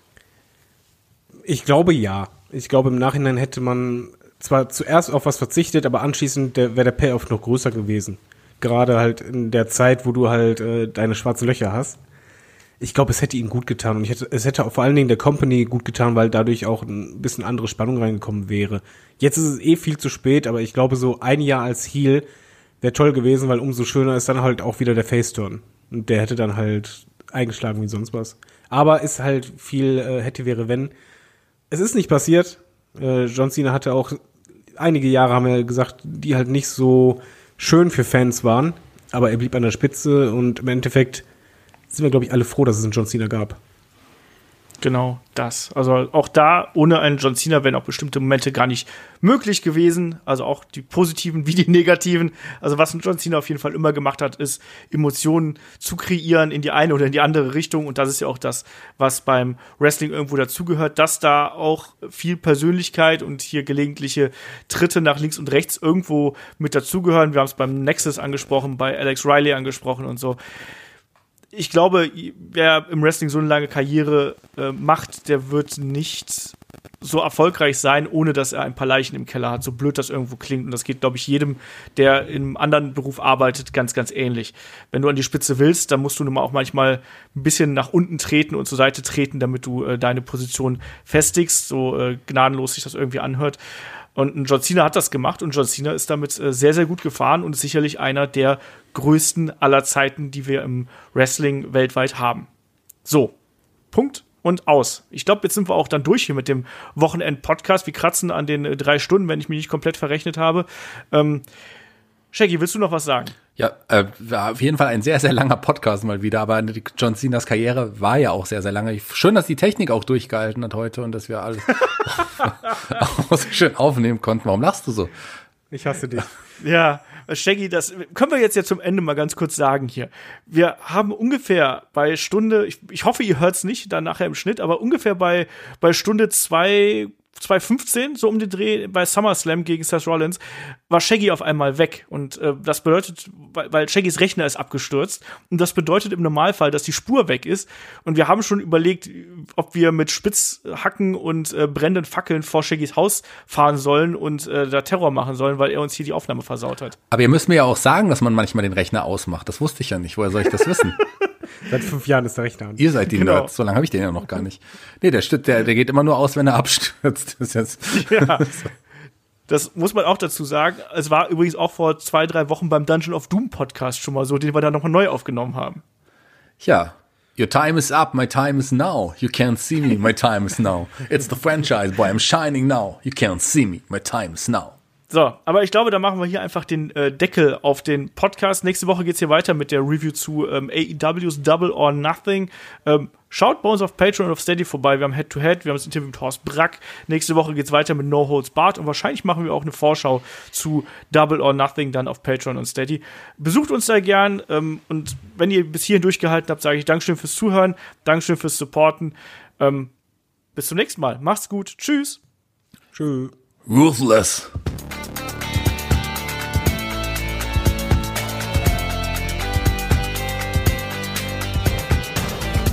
Headlock, der Pro Wrestling Podcast. A question.